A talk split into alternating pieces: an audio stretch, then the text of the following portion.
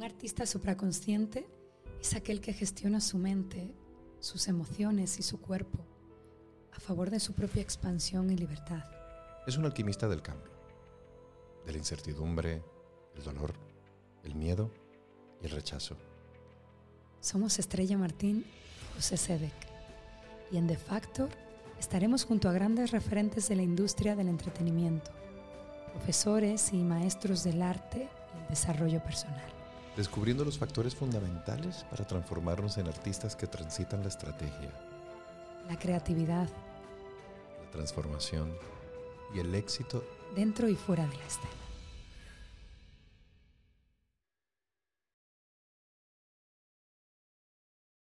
Pero sí, realmente era- era un momento donde, donde había como mucho, mucho encanto en... ¿no? Yo siempre digo, yo fui a París buscando la bohemia y me di cuenta que yo era la bohemia. sí, porque pasaba más hambre que un perro de un volatilero. me quedé así en un año. No, pero bueno, eh, eh, fue una, un- una época interesante. Y hace poco he estado en París, como, como digo yo, cerrando cicatrices. Así. Sí, he estado, he estado cerrando cicatrices porque, porque cuando yo me fui de allí, eh, me fui buscando mi propia identidad artística. Y cerré puertas que, pero como pasa muchas veces en la vida, tú cierras puesta- puertas sin saber realmente qué estás cerrando, porque cada puerta que cierras, cierras un camino. Y habría otras. Entonces ahí es donde, donde empezó de algún modo todo un, un viaje que después de veintitantos años he vuelto a París y me he encontrado con esas puertas de nuevo. Y curiosamente he abierto las puertas y he visto. ¿no? Entonces ha, ha sido muy sanador porque de repente mm, ves una realidad, eh, mm, tienes la conciencia de por dónde has viajado tú, cuál es tu viaje, dónde estás, eh, cómo está aquello, cómo, y de repente empiezas a contrastar muchas cosas y, y de, y de repente aquello que pensabas que formaba parte de un cuento en tu cabeza, que te gustaba pensar de una cierta manera, te das cuenta que tiene mucho de, ese cuento tiene mucho de verdad y que tiene mucho de, de- de realidad. Porque siempre uno vive en, en- en esta sensación, no sé si os pasa a vosotros, pero yo creo que es algo compartido en general, de estar viviendo una vida, y mucho a los artistas, nos- creo que nos suele pasar, donde hay un, un gran porcien- un- un- un porcentaje alto de fantasía Ok. Sí. y de, de lo que puede ser o lo que Ajá. nos gustaría que Expectativas. fuera, Ajá, el sueño y la expectativas, ilusión. O, o de repente se hincha esto aquí y aquí, Mm. o aquí eh, de repente piensas que estás en la gran tragedia y, y piensas que ¿no? Eh, los con- reconocimientos tan importantes que necesitan. Todo los con mucha artistas. intensidad, ¿no? Claro, y, y de repente no sabes realmente si forma parte todo de una gran película tuya que te estás, ¿no? Y sobre todo al final de tu vida que ya no tienes tanta ambición de conseguir grandes trofeos ni grandes estre- estrellas de sheriff, lo que quieres es ser feliz y disfrutar con lo que haces. Y ahí curiosamente te das cuenta de que, vaya, pues resulta que no dista tanto de, o sea, tu realidad es bastante real, ¿no? Y te das cuenta también, y a mí me pasa mucho, cuando veo a mis, a mis maestros, a, a los artistas con los que tuve oportunidad de aprender, que los ves con la mirada ya de una persona más mayor te das cuenta eh, de esa parte naif e ingenua que todos tenemos en los inicios, que ellos también lo estuvieron, que ellos eran tan imperfectos o, entre comillas, esa imperfección adorable, ¿eh? Ujú. o tan, tan Soñadores. Sí, y, y primarios, y, y- y, eh, era, estábamos iniciándonos todos, también ellos, ¿no? Entonces, ahí te da la sensación, es donde empiezas a decir, uy, tengo barba blanca, Ok.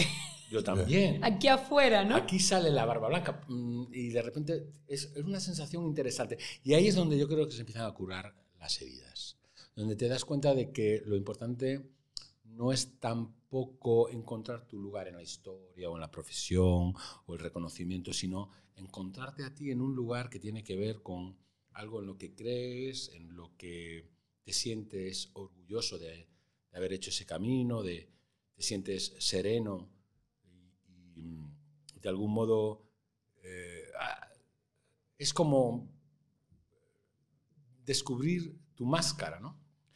Yo siempre hablo de, de, que, claro, yo soy profesor de máscara también, ¿no? Y de algún modo, cuando una de las cosas que aprendemos cuando trabajamos con la máscara es que una máscara es una cristalización, una estilización de un, vamos a decir, de, una, de un personaje, es un, es un carácter, ¿no? Pero claro, como es una obra artística y, requiere de un proceso y una elaboración, eh, ese personaje no es como un ser humano. Bueno, cuando hablamos de una interpretación de un personaje, por ejemplo, para una película, donde hay un realismo, lógicamente hay un, eh, la veracidad de, la naturaleza, de los gestos, de la expresión, la manera de mirar, de hablar, de pensar, tiene que ver mucho con la realidad, con el cotidiano. Pero cuando de repente te, calzas una máscara de arlequino, que tiene un cuerpo específico, que salta, que, que para irse a la cama da un salto mortal, que, que cada vez que tiene hambre recorre tres veces el escenario de modo compulsivo y no por ello es menos veraz incluso necesita de, eso para ser veraz. ¿no? Porque Es porque tiene una máscara que es una estilización de, un carácter con unas líneas de fuerza que responden a ese carácter. Es decir, cuando vemos un personaje como el viejo avaro, que es pantalone con su nariz de cuervo o de buitre, que, mira hacia sus intereses. La nariz, de alguna manera, en, la personalidad de un, de un personaje, es la parte física que retrata el, carácter más emocional, de alguna manera. Por eso un arlequino es caprichoso y, juguetón, porque tira de la, su nariz hacia arriba, ¿no? como un gato, como un mono. En cambio, un, capitano, que es alguien fanfarrón, que es un globo hinchado, un pavo real, que, cuenta chistes en el bar y que, y que, dice de haber ligado y haber ganado mil batallas, una nariz fálica que empuja, larga como la de Pinocho, ¿no? que, mentiroso, que empuja, ¿no? como un cirano, de repente. ¿no? Entonces hay algo que, que, en la cristalización de cada una de las máscaras eh, habla mucho y cuando en tu vida, con el paso de los años, a veces te das cuenta de que eres capaz de ver cuáles son las líneas de fuerza de tu máscara, de cómo es tu máscara, cómo es esa cristalización, cómo eres a veces da miedo. Claro. A veces da miedo. Sobre todo, a mí me da mucho miedo las cosas estáticas. Yo creo mucho en el concepto de, dinámica ¿no? que se establece Jacques Lecoq de un modo muy sabio. Es la capacidad que tiene cualquier cosa en el universo para moverse. Es decir, el movimiento nos permite estar vivos. El movimiento nos permite eh, desarrollarnos en el tiempo. Nos permite eh, desarrollarnos en el espacio, nos, permite el viaje. La vida no es más que un viaje en el tiempo y en el espacio. Entonces hay algo que tiene que ver en todo esto con, con todo, hasta una taza, este micrófono, todo tiene, tiene movimiento, aunque aparentemente esté estático. El color rojo. Física cuántica no, nos lo explica muy bien. Explica, ¿no? Pero incluso mm, sin, ir, sin ser especialmente científico, eh, los colores, el rojo, por ejemplo, tiene su propio movimiento. Y es muy diferente al, color verde o al color amarillo, porque cada uno de ellos se apodera del espacio y te invita a tener una... Eh, son como... Em, tú tienes un impulso a partir de lo que estás viendo que tiene que ver con la estimulación que provoca. No es casual que un semáforo utilice el rojo para parar y el verde para avanzar.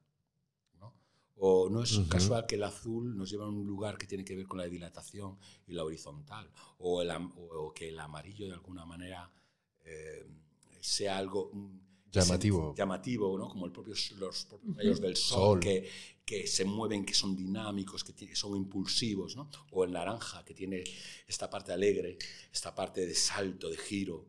¿no? Entonces, eh, todo lo que incluso aparentemente no no tiene movimiento como una piedra o el metal, como, en sí mismo, tiene su propia dinámica, ¿no?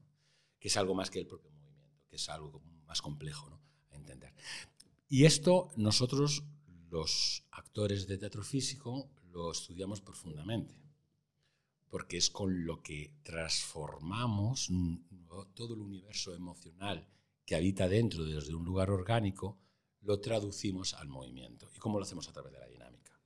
De esta manera es, somos, podemos trabajar con una máscara, podemos trabajar en silencio, podemos construir algo que es totalmente ajeno al ser humano, como puede ser un bufón, que es algo totalmente intraterrestre, ¿no? que es algo mm. que, que, que, surge como, como, como, una raíz ¿no? de la oscuridad y se nutre de, de la tierra ¿no? como si fuera un hongo y, y aflora desde, desde, un lugar para señalarte. ¿No? Es aquello que el bufón nos habla del mundo, mm. nos habla del absurdo del ser humano ¿no? y se hace ver, utiliza la risa para como píldora de, de miel para para que tú tragues para sobrellevar la, la información Exacto. Claro. Y, pero, pero luego te das cuenta de que lo que te acabas de tomar no es otra cosa que la gracia que no querías tomar, ¿no? Y, y, es ahí donde se genera el efecto. Entonces, digamos que el universo del, teatro del gesto, el universo del actor que trabaja en los estilos corporales, tiene algo muy particular con, con el mundo de la máscara, pero también con, con el, mundo de la dinámica y con el mundo de, del... Es, es, como la promesa, todo esto hace la promesa de la forma. Que de algún modo la forma es aquello que hoy en día tenemos tanto miedo, que es la belleza. La gente tiene miedo a las cosas bellas. Le da mucho miedo a las cosas bellas por dos razones. Primero porque muchas veces somos incapaces de crear cosas bellas porque las cosas bellas requieren de tiempo y vivimos en una época donde el tiempo está muy cotizado. Pensamos que somos presas del dinero y de las grandes industrias económicas, pero lo que somos es, estamos amordazados totalmente por un secuestro del tiempo, de nuestro tiempo. Vendemos nuestro tiempo para poder vivir y, para, y nuestro tiempo de alguna manera es nuestra existencia en el planeta. Entonces, todos esos elementos son muy interesantes a tenerlos en cuenta y a traducirlos al mundo del teatro. Que eh, para, para, aprender a, a, trabajar con el cuerpo requieres de tiempo. Nadie puede aprender así. Es imposible. Muchos alumnos vienen a coger un curso conmigo un fin de semana pensando que por estudiar de repente un, curso de fin de semana con, conmigo en este caso o cualquier otro maestro del teatro físico, ellos ya van a tener una, un patrimonio con el que poder aprender o con el que poder aplicar en su trabajo. Realmente es un trabajo que lleva mucho tiempo, porque si con algo venimos a este mundo, es, es con nuestro cuerpo. No venimos con la palabra mi hijo Nicolás, hasta los dos años o año y largo, no empezó a manejar sus primeras palabras. desarrollar conceptos así de, complejos como son eh, nuestras, nuestro universo en el que vive el ser humano, ¿no? tan, tan el, el pensamiento, ¿no? Todo, mental. tan mental, ¿no? Estamos siempre lucubrando sobre ideas que ni siquiera son matéricas de repente todo esto viaja a través de un lenguaje expresivo muy rápido y muy eficaz en el sentido de que es concreto, que es la palabra. Pero la palabra tiene sus lugares de fragilidad, como, como muchos otros lenguajes expresivos. Un japonés, escuchándome ahora mismo, si no sabe castellano, no entiende lo que estoy diciendo, como yo no podría entender a un japonés. Por lo tanto, ya la palabra está condicionada por el lenguaje el idioma en particular. Y luego, por otro lado, eh, la palabra mm, no, es lo mismo decir te quiero que decir te quiero. Las mismas palabras dichas desde un lugar diferente. Y eso tiene mucho que ver con la emoción y tiene que ver con la dinámica, el cómo digo las cosas.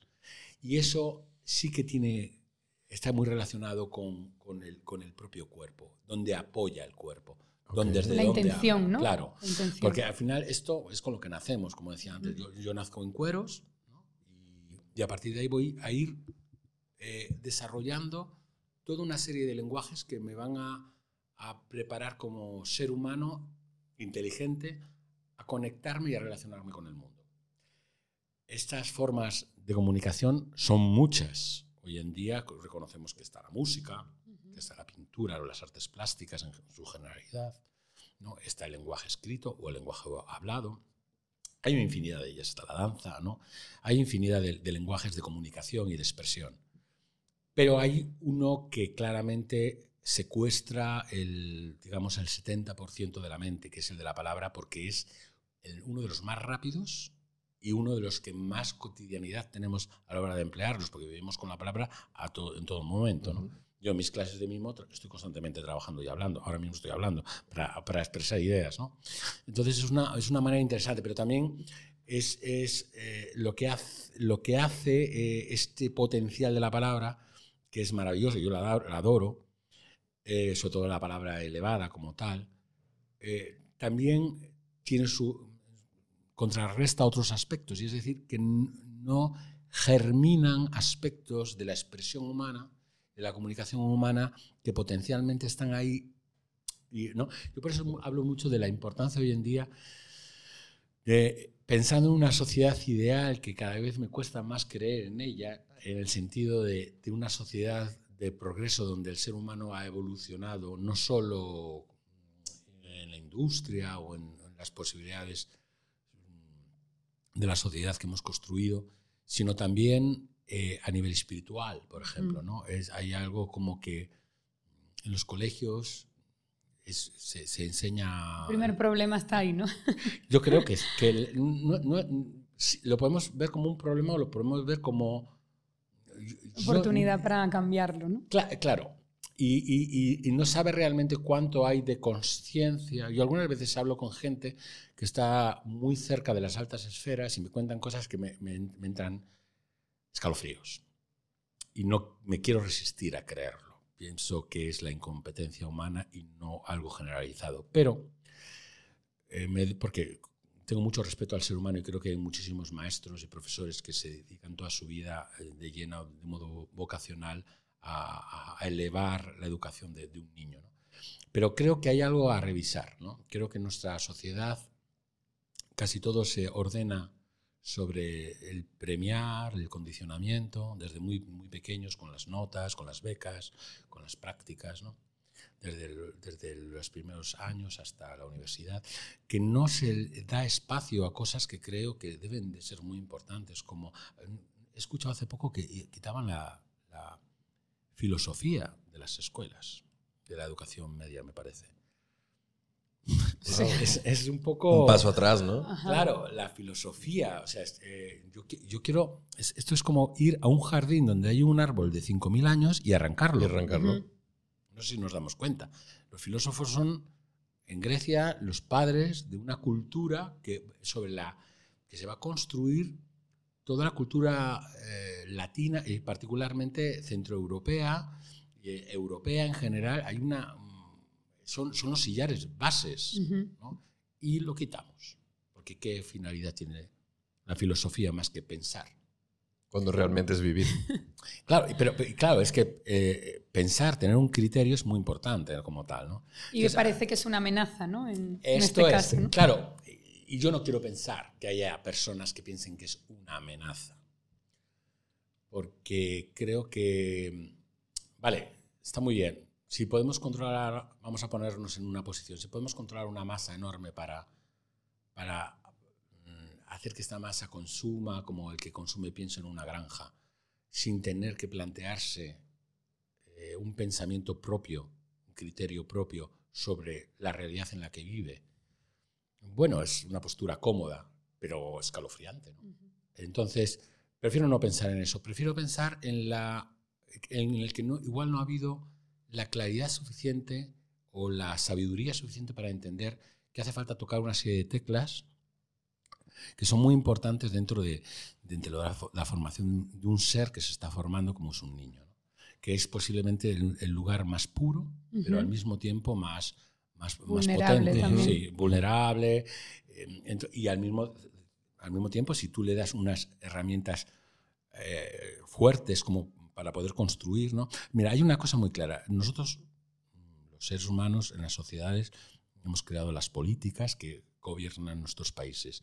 Pero yo veo los, los políticos, en este caso en España es algo muy propio porque tenemos nuestra conocida derecha y nuestra conocida izquierda y todos los sucedáneos que generalmente van surgiendo a lo largo de los años. Y hay un, en ese diálogo no saben hablar, no se saben comunicar, no saben expresarse, lo hacen con una casta vulgar, no lo hacen con la elegancia que merece un país como España, tanto presumir de siglo de oro y luego no sabemos hablar en público, no sabemos exponer las ideas.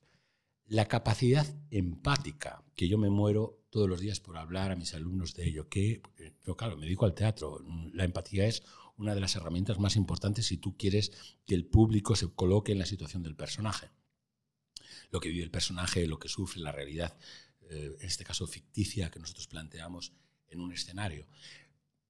La empatía es algo que debería ser una asignatura de, primer orden, porque es la capacidad que tiene el ser humano de ponerse en la mirada y en el sentir del que tiene enfrente. Esto nos da una capacidad de desarrollo en, cuanto a sabiduría y sensibilidad enorme y facilitaría muchísimo el diálogo y la, claridad y, y, cómo optimizar de alguna manera nuestros procesos evolutivos en todos los planos, no solo exclusivamente en el espiritual. Entonces yo creo que estos aspectos no se están teniendo Ya solo con ese, ¿verdad? Cambiaría el mundo. Claro, con ese y yo sumaría el hecho de, por lo que a mí me compete, a ver. Eh, el que de repente una persona tenga la, la, libertad de poder experimentar a través de lo que la naturaleza le ha dado. En este caso es su voz, su cuerpo, su capacidad de jugar con la emoción, como, como, como de repente mm, yo, yo puedo gestionar la emoción dentro de, mí como ser humano y ser consciente y lúcido para ello, ¿no? no solo como individuo, sino en un colectivo. El hecho de, Hay una cosa muy bonita que, que reivindica todo niño desde que nace y que es el jugar. El ser humano, quitando pocas excepciones, se olvida de jugar. Y cuando juega lo transforma en algo que es eh, meramente, está totalmente ya eh, enfermo por el sistema que hemos creado. ¿no? Vemos a un ludópata de repente jugando con las cartas o con las máquinas, porque el dinero es el elemento, digamos, motor, motor ¿no? no, no es el propio placer del juego yo veo a los niños jugar, eh, desarrollar su capacidad creativa a través del juego, con un palo, con una hoja. De repente mm, yo, veo a mi hijo con 3, 4 años jugando con objetos en casa, con la cazuela y con la cuchara, y es una, armadura o es o el, casco de astronauta, o una caja es su barco o su coche. Y eso, eso el ser humano lo ha perdido. Y como ha, y ha perdido una, una gran baza ha perdido, su capacidad creativa, la capacidad que tiene de, poder imaginar y la capacidad que tiene de poder producir y colocarse en un lugar que tiene que ver con proyectarse en el universo en el que vivimos. es como sobre los seis años que, que, sucede, que coincide justo con la entrada obligatoria en el sistema, ¿no? Claro, claro. Bueno, aquí yo creo que yo soy también de las personas, mucha gente me dice, no, porque yo conozco muchos compañeros, amigos que han elegido por vidas paralelas eh, a entornos naturales, ¿no? Yo soy de los que piensa que vivimos en una sociedad y que yo, vivo en una sociedad, yo trabajo en una sociedad, yo mis espectáculos, eh, mis cursos, mis, mi, mi, escuela, todo forma parte de, soy un autónomo, tengo mis seguros, mis empresas, pago a la gente, mis altas, como todo ser, ser humano, porque muchas veces se piensa que los artistas somos como un fantasma que va flotando por el mundo. Por fuera del sistema, Claro, pero, pero que somos y tenemos la mala costumbre de comer, además. Claro. no, pero que quiere decir que finalmente somos como cualquier otro empresario. Incluso diría en este país un empresario con, con una estructura bastante compleja. Bastante compleja, completamente. Sí. Entonces hay algo como que nos, yo, yo formo parte por lo tanto, de este sistema. Y juego con las fichas de este sistema. Ahora, ¿cómo juego? ¿Cómo tomo las decisiones? A ver. Las decisiones para mí tienen que ver con tu criterio y tu integridad como persona. ¿Dónde están tus valores? ¿Dónde están tu ética? ¿Dónde, ¿Desde dónde crees que debes de accionar y gestionar? Y todo eso no, no hacen más que, como ser humano, estar preguntándote constantemente. Estás en una dinámica, no, no estás en un lugar cristalizado como esa máscara que idealmente piensas que puedes llegar a ver. ¿no? Eh, y eso nos indica también que dentro de un sistema es donde tú puedes cambiar las cosas. No es casual que las vacunas ¿no? que nos metemos, que ya sabemos que es una parte proporcionalmente muy baja de un, virus o de uno, que va a modificar, eh, nos va a dar una protección, va a poner en alerta, ¿no? nos va a entrenar nuestro cuerpo. ¿no? Cuando, cuando yo, si yo soy un virus, pongamos, dentro de una sociedad, lo que, lo que tengo que hacer es entrar, inocular dentro de esa sociedad una forma de visión. Y si creo que mm, esa visión es equilibrada y que puede, no solo para mí, sino para un colectivo, si creo que puede ser, y lo tengo con más o menos claro, y creo que puedo trasladar esta idea, compartir esta idea, de repente eh, yo puedo estar cambiando cosas. Desde fuera lo que puedo hacer es indicarlo. Pero cuando te indican desde fuera, no estás más que haciendo una acusación. Donde, mm, yo siempre hablo mucho en el teatro de una vez que tuve la suerte. Yo hace unos años estuve en, en, Italia trabajando en una producción cinematográfica, vamos, era un documental eh, con Darío Fo y Franca Rame, eh, con Claudia Deseado también. Y ahí, particularmente, nosotros hacíamos de modelos mm, a nivel corporal porque hablaba sobre el gesto en el poder. Y se hizo una... Se, analizaba a los papas, a los presidentes, a los, grandes presidentes, a los, militares, a, los grandes magnates de la industria. Curiosamente, una vez terminado este, este documental, la RAI eh, no lo emitió nunca y desapareció. Nunca se, se hecho un, un velo oscuro sobre el tema. Franca se, volvió medio loca por intentar sacarlo, abrió todas las cajas, pero no hubo manera. No había redes sociales. No había, no había, no, eh, imposible. Entonces, eh, os hablo hacia el 2000 o así. Ah, ok, ok. Han pasado unos veintitantos años.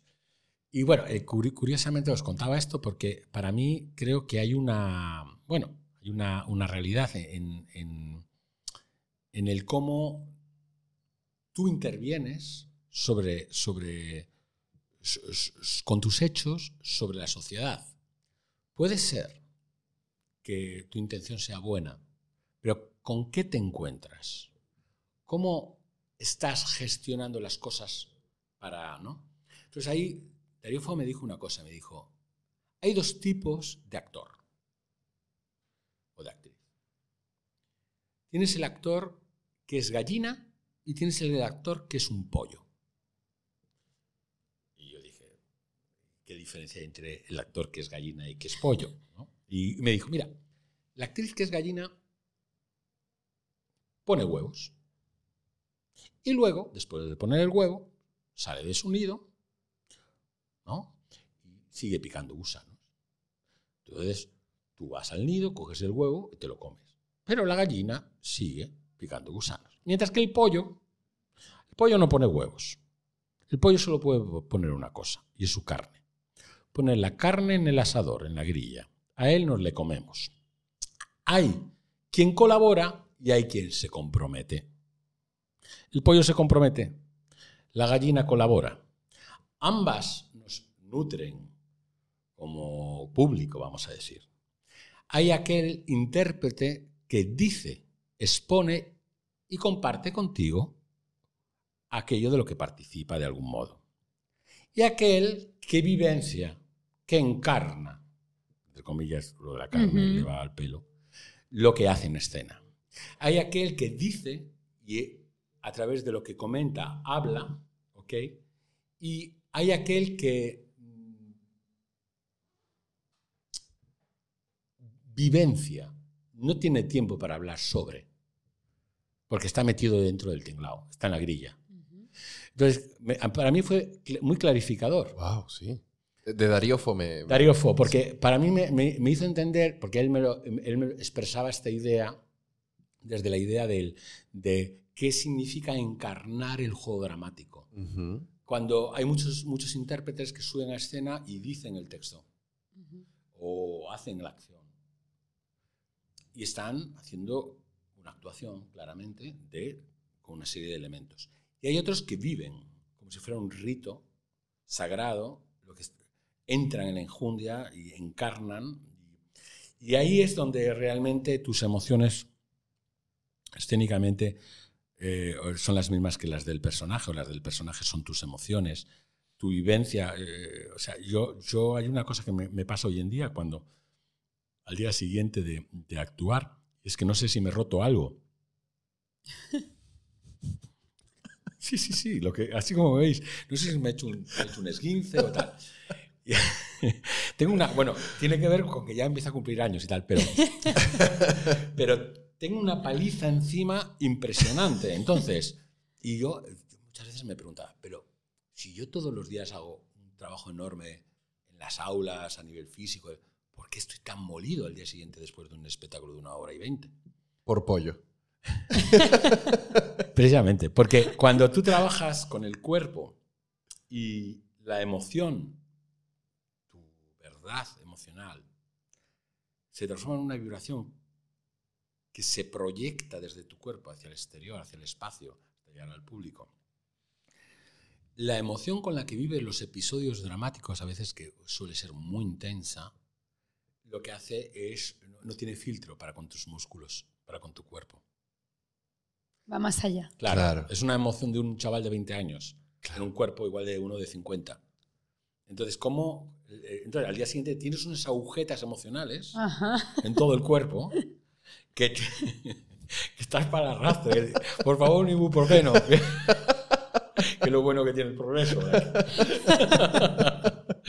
No, bueno, eh, eh, por ahí es un poco como... No, lógicamente, lo bueno ahí es... Es decir, yo siempre he descubierto que lo bueno es la respiración y el estirar y, dedicarte tu tiempo y descansar, que creo que es importante. Por eso yo personalmente algunas veces me dicen, oye, con tu espectáculo tú estarías aquí temporada en Madrid. Y pues no sé si, si lo, O sea, no te voy a esconder que, que no me, que no me encante estar dos meses de temporada, pero no sé si voy a llegar a los 20 Si el cuerpo días. aguante. Claro, porque o me buscas dos covers o no sé qué va a pasar. Claro. No, entonces hay algo, hay algo que tiene que ver con, con todo esto, ¿no?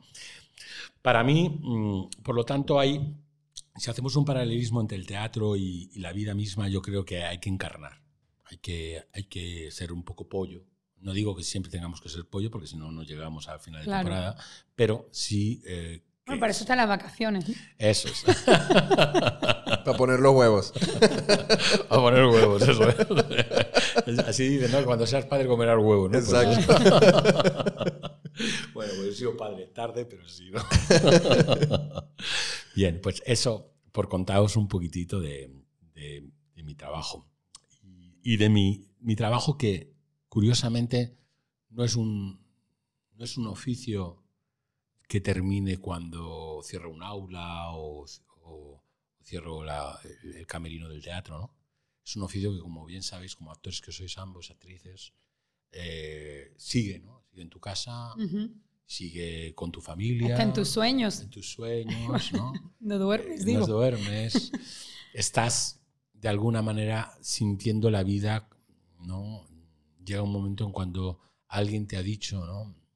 En- cuando eres un chaval, todavía, todavía muy maleable, te dice, no, porque tienes que aprender a ver desde otro lugar el mundo. Y empiezas a entrenarte a observar desde otro lugar, Ujú. porque crees que es importante para un artista. Eso ya luego, luego va en tu vida. Intrínseco. Intrínseco. Entonces ya estás constantemente, tu, tu mirada sobre las cosas es... A mí me pasa hoy en día que, bueno, pues el conocimiento que mi oficio, sobre todo, ¿no? No, no es porque sea nadie del otro mundo, sencillamente porque llevo muchos años en este oficio del teatro del cuerpo, me hace, de repente, me ha, me ha- me ha enseñado, y no sé muy bien cómo, O sea, lo sé técnicamente, Pero no te has ido dando cuenta Pero, en el momento. Claro, y no, y tampoco es como sabes hacer las cosas, pero no sabes cómo las haces, qué salen. Ya, ya por inercia. es algo, algo que tiene que ver con él. Es como cuando conduces, sabes Ajá. que tienes que hacer la, la primera el embragar y tal, pero cuando estás haciendo estás hablando de filosofía. Ahora ya no tanto de filosofía, de otras cosas, pero, pero no, Sí, sí. pero vas conduciendo. Entonces, este mismo principio me pasa hoy en día que, que, que, que yo leo cuerpos. Entonces yo me voy En la calle. Claro. En todos los sitios. Voy al supermercado y veo la pobre cajera o cajero que está en, eh, pasando el, el código QR, Cansada. tan cansado de ocho horas, mm, con ganas de, de- de quemar el supermercado. Claro. Y yo, y yo Y con llego una allí, sonrisa. Y yo llego allí, claro, y lo veo. Y aunque él no haga nada para mostrármelo, yo lo veo, porque lo veo. Entonces, te- he tenido que desarrollar como una especie de, de, de búnker personal para, para no dejarme afectar tanto por, por, por todo eso que veo diariamente en los cuerpos, por, por lo que llamaríamos pudor. ¿no? El pudor por no entrar en aspectos que no te competen. Entonces, ahí... Como si leyeras las mentes.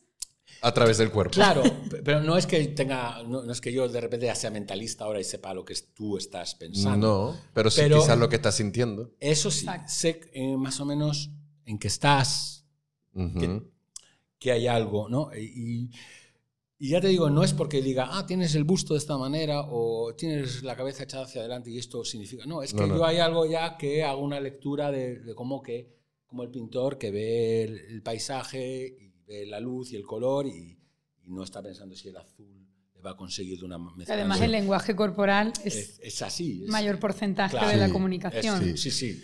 Que es algo que, curiosamente, ¿no? Yo, es curioso, una vez Marson me dijo, eh, él, tenía un trabajo que se, llamaba, llama las convenciones de carácter, que nomenclaturado, a mí no- me parece que no está muy bien nom- nomenclaturado, pero como tengo un cariño espantoso a mi maestro, yo soy muy respetuoso y siempre lo he llamado igual. Las convenciones de carácter para mí serían las convenciones del estado del alma, que son eh, como figuras corporales eh, donde se ven todas las líneas, las líneas del cuerpo están ordenadas de tal manera que tú puedes ver los diferentes estados del alma, la alegría, la tristeza, la melancolía, la timidez, eh, la ansiedad, la amistad, todos los, eh, to- todos los estados del alma que yo llamo los estados del alma, los sentimientos, las emociones, las sensaciones, ¿no? Ciertas, ciertas pasiones. Todo, todo este convento de cosas eh, se, se- se construyen en ciertas convenciones corporales mm, que están muy bien ordenadas, bien diseñadas. Algunas las hizo mi maestro, luego otras las hemos ido haciendo nosotros con los años. Y, y realmente es muy interesante porque él me dijo, mira, yo he hecho esto sobre todo por una cosa.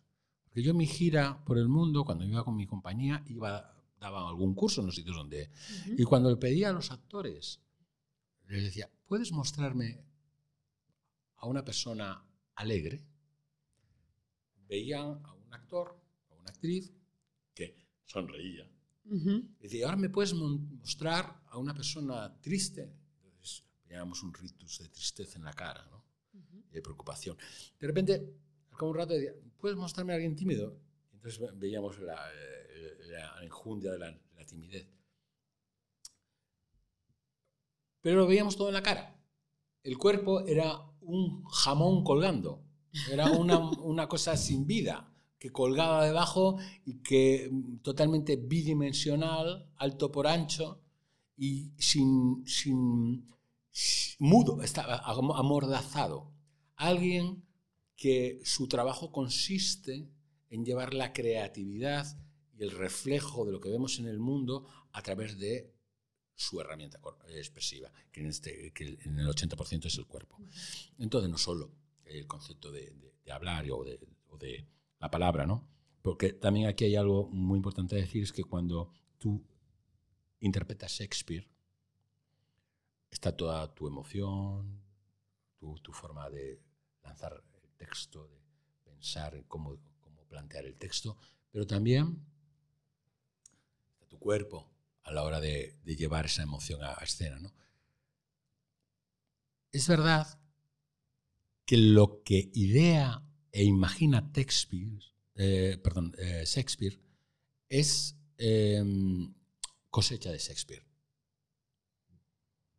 El artista puede encontrar la empatía, el intérprete puede encontrar la empatía de eso que dice el texto, de alguna manera hacerlo suyo, pero eso ha nacido en la mente de, Shakespeare, sino en otra mente que robó Shakespeare.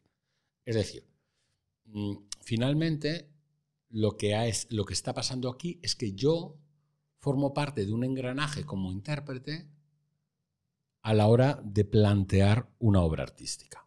Y formo parte de una parte de esa obra artística, que es la de la ejecución. ¿Qué sucede cuando no tienes la palabra? O cuando la palabra... Bueno, vamos a empezar con la idea de que no tienes la palabra, como puede pasar con la pantomima o el mimo, otros lenguajes totalmente eh, silenciosos, digamos, o que no utilizan, o que no son silenciosos, que utilizan la música o el sonido, pero no la palabra. Que lo que vienes a traer a escena generalmente nace de ti. Es decir, dicho de otra manera, cuando un pintor pinta, yo puedo ir donde un pintor y decirle, tengo esta foto de mi tío, se llama Luis, quiero que me hagas un retrato donde capte su alma y su aspecto. Entonces el retratista hará de encargo la foto de mi tío Luis. Es la foto de mi tío Luis es el texto que él va a llevar a cabo posteriormente en la ejecución. Pero también hay artistas como Picasso o como Van Gogh que no le dieras una, una foto del tío Luis, que, no, que ellos necesitan de modo imperioso eh, llevar al lienzo aquello que está dentro de su alma, dentro de su espíritu, dentro de su manera de entender la realidad. Incluso dentro de lo que ellos veían en la luz o el color, sin querer ir más allá de aquello que representaban en un mensaje en sí mismo los cuadros. De ahí el nacimiento de la abstracción.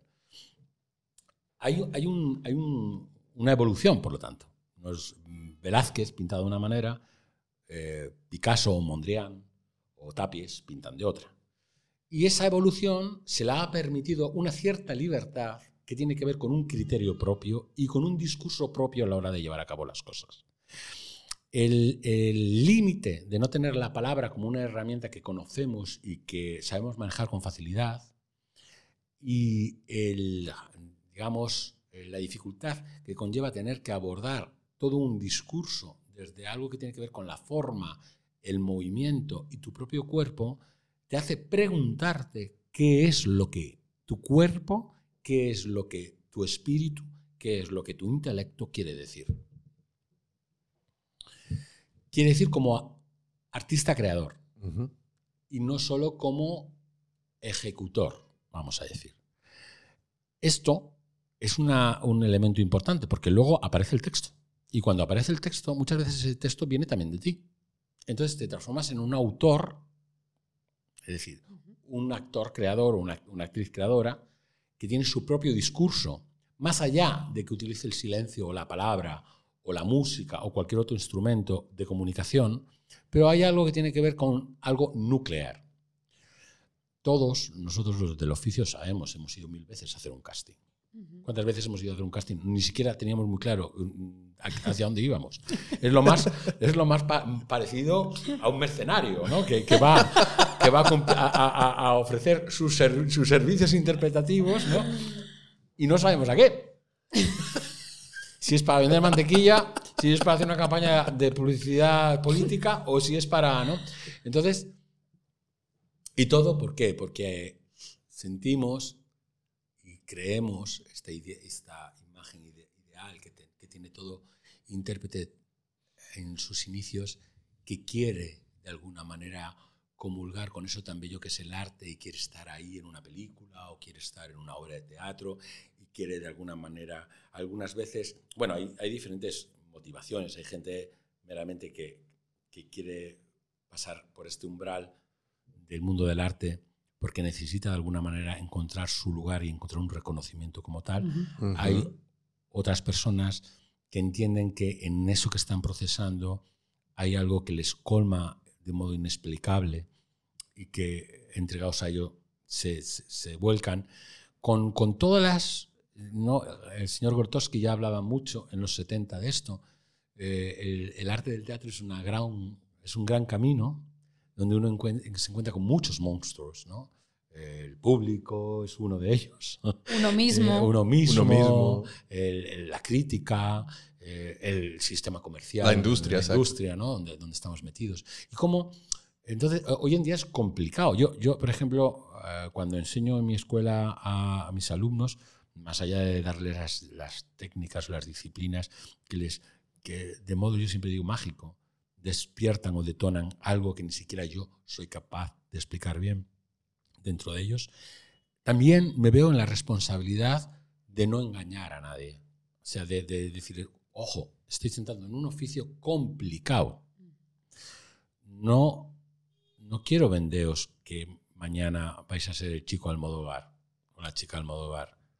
Es una- un camino largo donde uno consigue grandes éxitos, pero también se encuentra a los dos meses con, pasando mucho hambre con la, la- la nevera vacía. ¿no?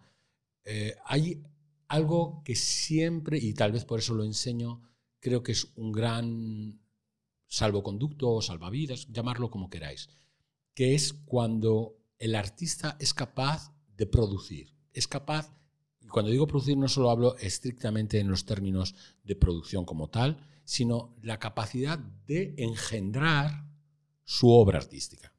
Cuando uno engendra su obra artística se cumplen dos factores muy importantes. Uno de ellos es que la pasión con la que haces algo que viene de ti es la, fuerza mayor de impacto que puedes tener y poseer, por la que más vas a luchar a garras y dientes para defender aquello en lo que tú crees. Esta es la primera cosa, que esa no la encuentras en un casting que no sabes lo que vas a hacer, lógicamente. Eh, la otra es que no dependes de nadie. No dependes de alguien que te dice, mira, esta escenografía no la puedes hacer porque cuesta mucho. O no, es- esto no lo puedes decir porque nos, nos vamos a encontrar con la opinión pública que no... O no, es que esto no es del todo comercial, de- no va a acabar de llenar la platea. No, es que aquí hay demasiados actores. Esto no es insostenible. No, todos esos elementos, no digo que no sean ciertos y que un productor eh, sea capaz de, de gestionarlos de modo correcto dentro de una industria. Pero el hecho de que sea tu propio engendro lo que tú estás creando, hace fin- finalmente que todas esas preguntas, más que ser una cosa ajena a ti, sean algo en lo que tú tienes que pensar. Tienes que pensar y tienes que saber ordenar. Y tienes que poner en la balanza aquello que tú quieres decir y cómo decirlo. Eso lo más que hace es afinar. Es lo mismo que cuando eh, du- durante la época mm, en España del régimen que hubo eh, durante años, que todos conocéis históricamente, eh, había películas que salían a escena, como era el caso de Berlanga. Voy a citar una muy particular, que es la del verdugo. Fue muy polémica porque hablaba del garrote vil, Mm. que es de una comedia, una comedia con tintes de melodrama, incluso diría yo con tintes expresionistas, eh, donde se puede ver con mucha claridad cómo a Berlanga en un momento dado la censura del régimen en aquel momento le dice, mira, es que estás hablando del garrote vil, estás hablando de la, la pena de muerte, no puedes mostrar cómo, porque si conoce la gente Sí. un poco la película saben que el, el padre instruye al yerno a, a- a- a heredar el, el- el- oficio de verdugo. Y, y había una escena donde claramente se giraba el barrote Ujú. y, y- y le explicaban cómo era la, maqui- la maquinaria. Esa escena, lógicamente, le dijeron a Berlanga que no podía, no podía estar. Lógicamente, digo, por, por la Sí, porque no coyuntura podía, del no momento. podía contar algo que estaba sucediendo. Y que históricamente, o que había sucedido hace ya Ujú. 20 años, y que históricamente, pues bueno, pues, mm, bueno, pues sabemos que en aquel momento no era un momento, igual ahora se puede hacer, pero en aquel momento no. ¿Qué hizo Berlanga? Lo explicó atándole el nudo a la corbata. ¿Qué es lo que hizo? Venció una censura de un modo aparentemente simple, a través de una evocación, a través de una metáfora, Código. ¿no? sumergido, pero ahí estaba. Y le explicaba todo cómo tenía que ordenar el, el, el garrote vil mientras le ataba la corbata al Nino Manfredi, que era el que interpretaba el joven. Claro, ¿qué es lo que estás haciendo poniéndote límites o dificultades?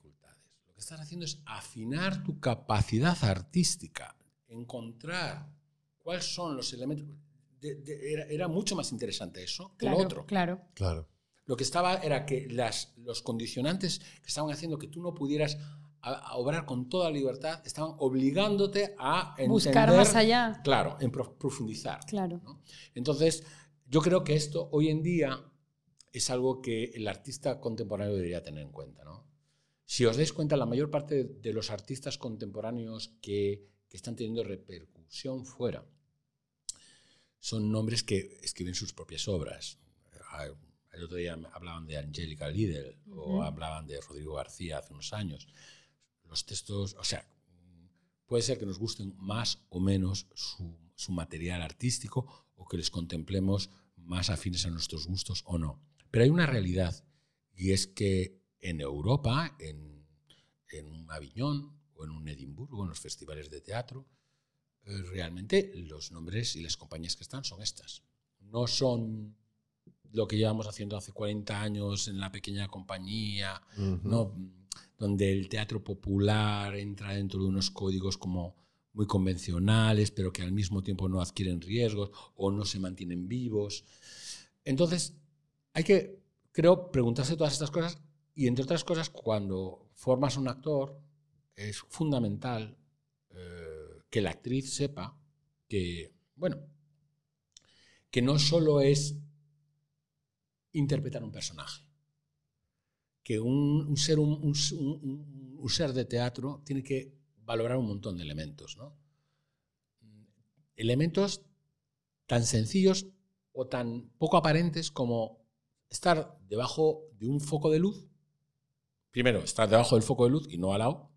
Segundo, saber cómo gestionar un haz de luz en tu interpretación, porque estás dando un momento de misterio y es interesante de repente levantar el rostro en el momento donde vas a decir una frase determinada o vas a hacer una acción determinada. Entonces, todas estas eh, cosas de estas características muchas veces se escapan porque no hay una visión global del arte. Hay una especialización, perdón, hay una especialización del arte sobre fragmentos que forman parte de un producto final, que tiene mucho que ver con cuando fabrican una, un envase para los crispies. Unos hacen la maquetación, otros hacen el tinte, otros hacen el, cartón, otros no. Y, al final, todos estos elementos producen un, producto. Entonces, hay algo de producto en todo lo que generamos hoy en día dentro de la industria. Entonces, yo no digo que no haya que haber, hacer producto, porque es necesario hacerlo. Eh, pero sí es interesante, si queremos dejar testimonio de por dónde está pasando ahora el mundo a través del arte, que realmente haya una visión y una mucho más eh, más completa, globalizada. Sí, más completa. Ajá, más completa. Y más, y más diálogo entre nosotros en este sentido. Creo que eso ayuda también a que, a que las cosas sean más poderosas. Cuando muchas veces vemos un proyecto completo, es un proyecto que... ¿no? Y auténtico. Auténticas, auténticas. Con esencia. eso es. Y que hablan, hablan de, desde un lugar genuino. ¿no? Eso es. Y no solo es... Eh, no sé qué el otro día me decía alguien. Digo, es que esto que tal, no sé qué, hablando de, no sé si era de un curso, de un espectáculo, esto, esto ya no está en vogue, ya no está en... estos locos, decía, había un comentario, estos, estos locos, creo que era refiriéndose a unos personajes, ya no están de moda, ¿no? Y yo digo, precisamente por eso, porque no están de moda. Porque eh, el estar en la moda finalmente es estar en meterte en una corriente donde tú tienes muy poco. Es como cuando te metes en las rebajas y te llevan las olas de, ¿no? ¿no? No, no, hay una decisión de decir, no, mira, eh, igual no es estar en la moda, pero igual lo que, lo que yo voy a plantear es lo que finalmente va a acabar reconociendo, reconociéndose como una moda. Exactamente. Entonces ahí está un poco el discurso. Yo siempre pongo el ejemplo de Van Gogh. Van Gogh no vendió un cuadro en su vida. Precisamente porque no era lo que estaba de moda, porque lo que estaba de moda era el, venían del romanticismo, ¿sabes? Entonces, eh, eh, él estaba haciendo una cosa que, cuando la gente lo veía decían, le decían poco, un poco más o menos que no sabía pintar porque no había perspectiva en sus, en sus cuadros, porque sus colores eran cómo pintaba el, el, cielo de color verde y cómo pintaba las estrellas en espirales y una cama que casi estaba deformada. Bueno, porque era lo que él quería pintar, porque era lo que dentro de él se estaba germinando tenía esa necesidad. Y hoy, precisamente a los románticos de su época, no les conoce nadie. A Van Gogh es uno de los que fortunas se pagan, la gente se vuelve loca por sus cuadros. Incluso gente que no entiende la pintura de Van Gogh hoy en día. ¿Por qué? Esa es otra. muchas veces se, es como, como, como no hay ese criterio para las cosas, uno se deja asesorar por aquellos que de alguna manera se intuye que tienen ese criterio. Entonces, ellos son los que hablan del trabajo artístico, de lo que es válido y de lo que no, que es muy peligroso. Porque ¿quién es el que tiene el criterio? Claro. Porque puede ser un concejal que le han puesto en cultura o un consejero y que en, su vida ha visto un cuadro, en, que su vida, en su vida ha visto un espectáculo. Y él va a decidir. Entonces, es hasta cierto punto preocupante, puede ser. Eh, es preocupante igual más para mí que para el, general de la sociedad. ¿Por qué? Porque el general de la sociedad no se preocupa si los señores que, o las señoras que van a una plaza y, ven un espectáculo mediocre que ha contratado un ayuntamiento, no se preocupan de ir donde el ayuntamiento y decir, pero ¿qué estáis haciendo con nuestro dinero? Yo tengo criterio porque me he enterado de que hay espectáculos de arte muy poderosos hoy en día háganme el favor de, darnos a consumir con nuestro dinero aquello que realmente es trascendente. Es complicado, es muy complicado, es muy complicado también porque la gente tiene miedo a hablar. O sea, esto que yo digo ahora mismo, la gente no lo dice. ¿Por qué? Porque piensan que no les van a contratar el, año siguiente en, en, la concejalía de turno. Yo prefiero que no me contraten, pero prefiero no vivir un engaño creo que es más honesto y creo que me ha demostrado la vida que cuando eres capaz de producir, ser capaz de engendrar tú mismo tus ideas, tus proyectos, tus empresas, tus ingenios, al final no dependes tanto de que un concejal decida por ti, un concejal, un crítico de arte, un programador. Atención, un concejal no sepa de festejos, no sepa mucho de, por ejemplo, en, lo que a mí me de mimo, por ejemplo, no es tan grave. Pero que un programador... Es otro asunto. Eso es, otro asunto. Es, es, delicado. Y es normal, ¿eh? porque incluso en la propia profesión los propios intérpretes no conocen unos de otros los, los, estilos, los lenguajes, se confunden. Hay, hay, se tiende a confundir también eh, lo personal con lo profesional. Eh, ¿Cuántos artistas que son aplaudidos sobre el escenario piensan ser aplaudidos ellos?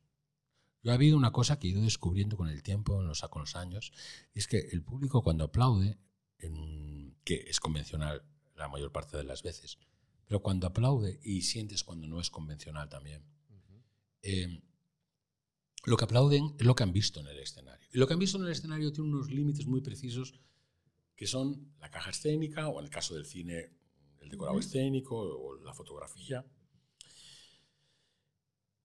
A, mí no me conocen. Yo lo que hago con mi hijo y con en mi casa, con mi mujer y con mis amigos, no, lo, no me conocen a mí. Este señor Calvo no le conocen.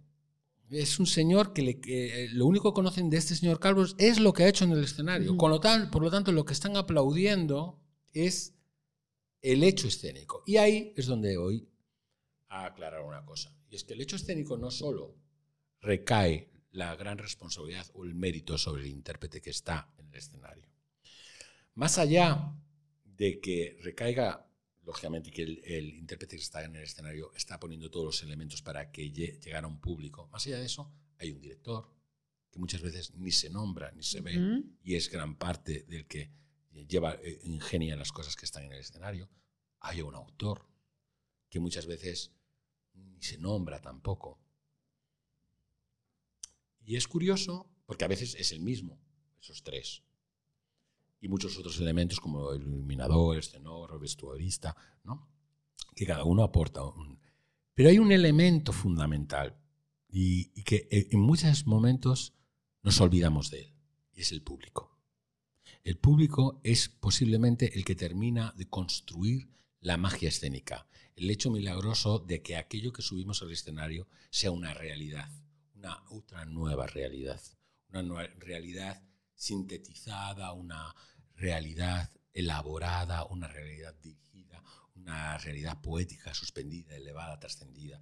esa realidad no solo depende del artista, depende también del grado de implicación que el público tiene sobre lo que ve y de qué forma activa está. Entonces, esto es, esto es eh, lo, que, eh, lo que aplaude el público, no solo es lo que ha visto, sino también lo que ha podido él llegar a ver. Por parte, está aplaudiendo también una parte de sí. De sí mismo. Y esto es muy importante. ¿Qué pasa? Aquí hay que preocuparse, y esto, con esto volvemos un poco al origen de nuestra conversación, ¿dónde está el criterio del público? ¿Qué es capaz de ver el público? Yo de más en más hablo de que la sociedad en la que vivimos hoy en día, y no sé si anteriores sociedades han sido capaces de, entrar en estas enjundias, no es capaz de ver lo invisible. Solo lo que ve. Claro. Al momento con sus ojos. Claro, pero eso es obvio. Es lo que llamamos siempre obviedad. Ser obvio es la cosa más banal del mundo. Solo cree en lo que ve. Eso es. Ver más allá es algo que es lo que llamamos ilusión. Es eh, creer en algo que no, que no está de modo definido aquí, pero que te permite trascender intelectual, emocional, en, muchos aspectos. Espiritual. Espiritualmente.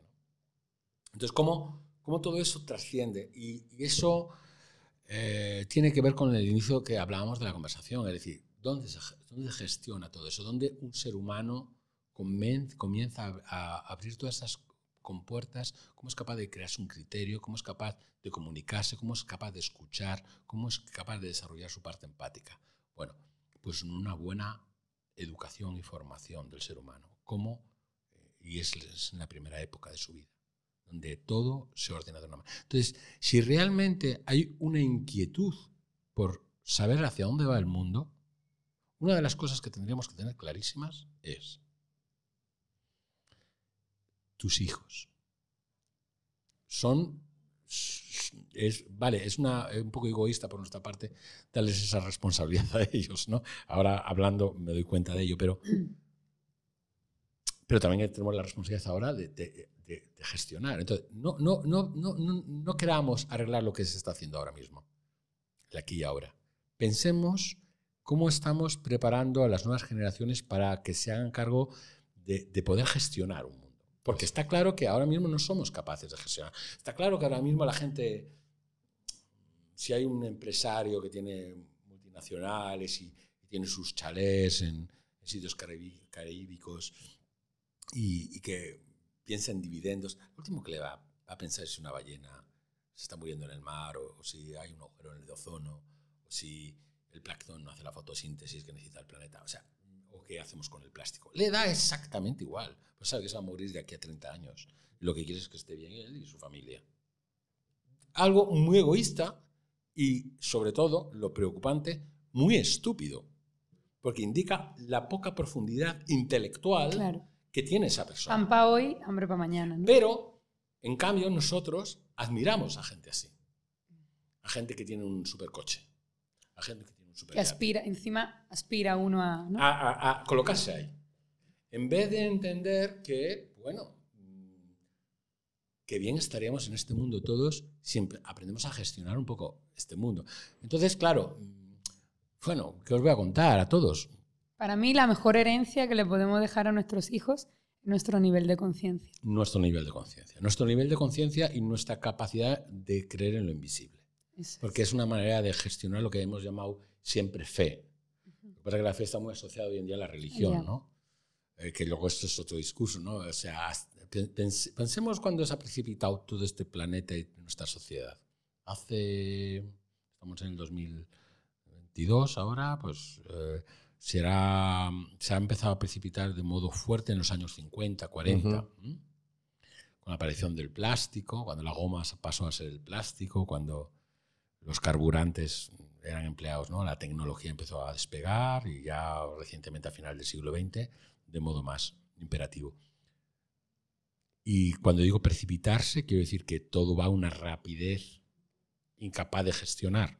Y exponencialmente Sí, cada vez más. más. ¿no? Entonces, yo me pregunto, mi abuela, ¿no? que es del siglo, nació en el, en- en- en el siglo XVIII, mm, no, en el siglo XIX, perdón. Eh, cuando, en el siglo- cuando era una señora que sí iba a misa y creía en los santos y en las vírgenes y en los dioses, ¿no? Pero tenía la capacidad de creer. Yo ya no sé en qué. No sé si es más justo creer en un santo, en un dios, o en, o en varios dioses, o en, un Buda. Ya, ya no por lo menos en algo cree. que no. Tiene, tiene algo entrenado en su naturaleza, Exacto. que es la de creer. Aunque sea en cuentos, aunque creas creer solo en el teatro, aunque creas creer solo en una canción, aunque crea los hippies, que fueron los últimos creyentes en que el mundo podía manejarse desde el amor, con todas sus cosas buenas y sus cosas malas. Pero se, se Un mundo dual siempre va, Sí. siempre va a haber, ¿no? Sí. Entonces, hay algo que yo siento en esto, y es que, que el ser humano ha dejado de creer cada vez más. Al no tener esa capacidad de creer, esa capacidad de fe, eh, está, mm, sin darse cuenta, mu- mutilando lo más importante que tiene. Si el ser humano hoy en día ha infectado el planeta como lo ha infectado, ha llenado de- de ciudades, de industrias, de tal, un planeta que ni siquiera le pertenece a él, aunque pensemos que no le pertenece a él, que más bien nosotros pertenecemos al planeta. Mm, Si todo esto ha pasado, igual hay que plantearse, ¿no?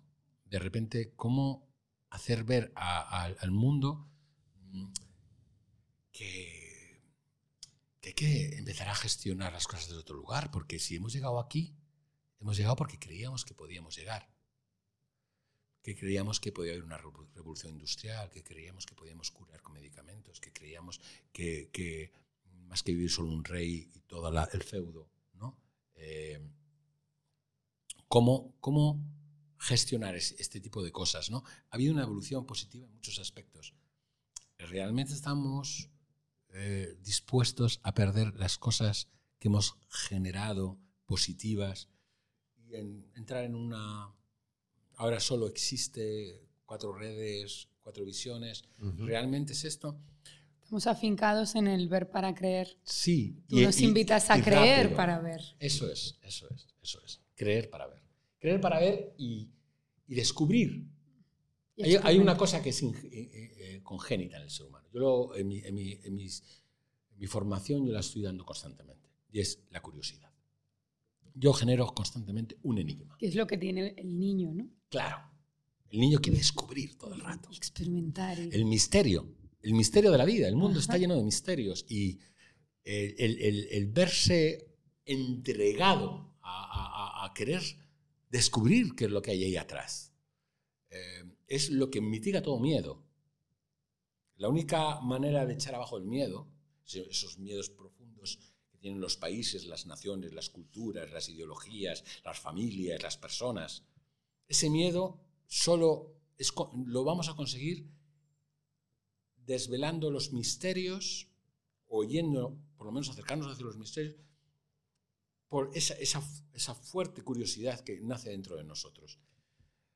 que es castrada. Que es y castrada, entonces no se lleva a cabo realmente. Claro, pero es castrada no por solo porque te digan, no, no, no vayas, no. Es porque te ponen una manzanita mordida en otro lugar. Claro. Y digo, mira, vete, vete a comprarte un Mac- Macintosh, Sí, sí, sí, con eso se te va a resolver la vida. Y digo, mira, que el Macintosh está muy bien. Yo tengo un Macintosh, un Macintosh, Ma- Macintosh en casa, pero, pero también hay que leer, hay que leer en, en una biblioteca y hay que eh, saber. Yo tengo en la escuela alumnos con 20, 22 años que tienen miedo a coger un lápiz. Atención, tienen miedo a hacer un trazo. Es como que aquello que nos ha dado autoridad como seres humanos en este, este planeta, que es la capacidad motora que tienen nuestras manos con el dedo oponible, ¿no? el índice oponible, digo, el de, de modificar todo lo que tenemos alrededor, lo hemos conseguido a través de esto. De repente está mutilada. Está mutilado porque es más fácil dar un botón Y ese botón ya elige una aplicación que hace el trabajo por ti. Y el día que no esté esto funcionando. Ahora hablaban, el otro día hablaba con unos amigos de este apagón que se ha nombrado tantas veces. Pues como haya un apagón, aquí no queda ni el, ni el cuca. Aquí, no queda ni el cuca. Porque es que aquí nadie sabe hacer, eh, hacer un fuego. Es que yo he, visto gente que se tira media hora para hacer un fuego. Eh, no saben de alguna manera eh, establecer un diálogo con, con, con, el medio de un modo mecánico. Hay una cosa muy bella. Marceau nos enseñaba en el mimo a escribir. Entonces, cogías una pluma, planteabas un plano y te ponías a escribir. No escribía así, escribía con una pluma. Y esto, que él decía que era algo mecánico, como una máquina de escribir, es algo que para mí es artesanal todavía, ¿no? Viendo hoy los ordenadores, para que demos cuenta de la velocidad con que van. Entonces, el, el, trabajar, por ejemplo, el lenguaje de la pantomima, que es algo que muchas veces no está del todo bien entendido, es como que la pantomima es un arte fácil y vacío. Hacer bien pantomima es como hacer bien cualquier cosa. Es muy difícil. Entre otras cosas, porque trabaja con la ilusión, trabaja con lo invisible. Hace ver lo invisible al público. Sí, pocas, ciencias son capaces de hacer ver aquello que no está. Eso es verdad. Y además conmoverlo, no solo verlo, sino tocarle las emociones. Tocar, claro, porque eso es el, proceso de la, de la, Está, digamos, la ilusión objetiva, que son todos los elementos como una puerta, una escalera, un objeto que yo cojo, ¿no? Y que forma parte de una realidad como la que reconocemos. Pero luego está la subjetiva, que es decir, yo soy un joven y me transformo en un anciano. Yo soy un hombre y me transformo en un caballo. Sin cambiar. Esa, perdona, esa es, me, me, me marcó.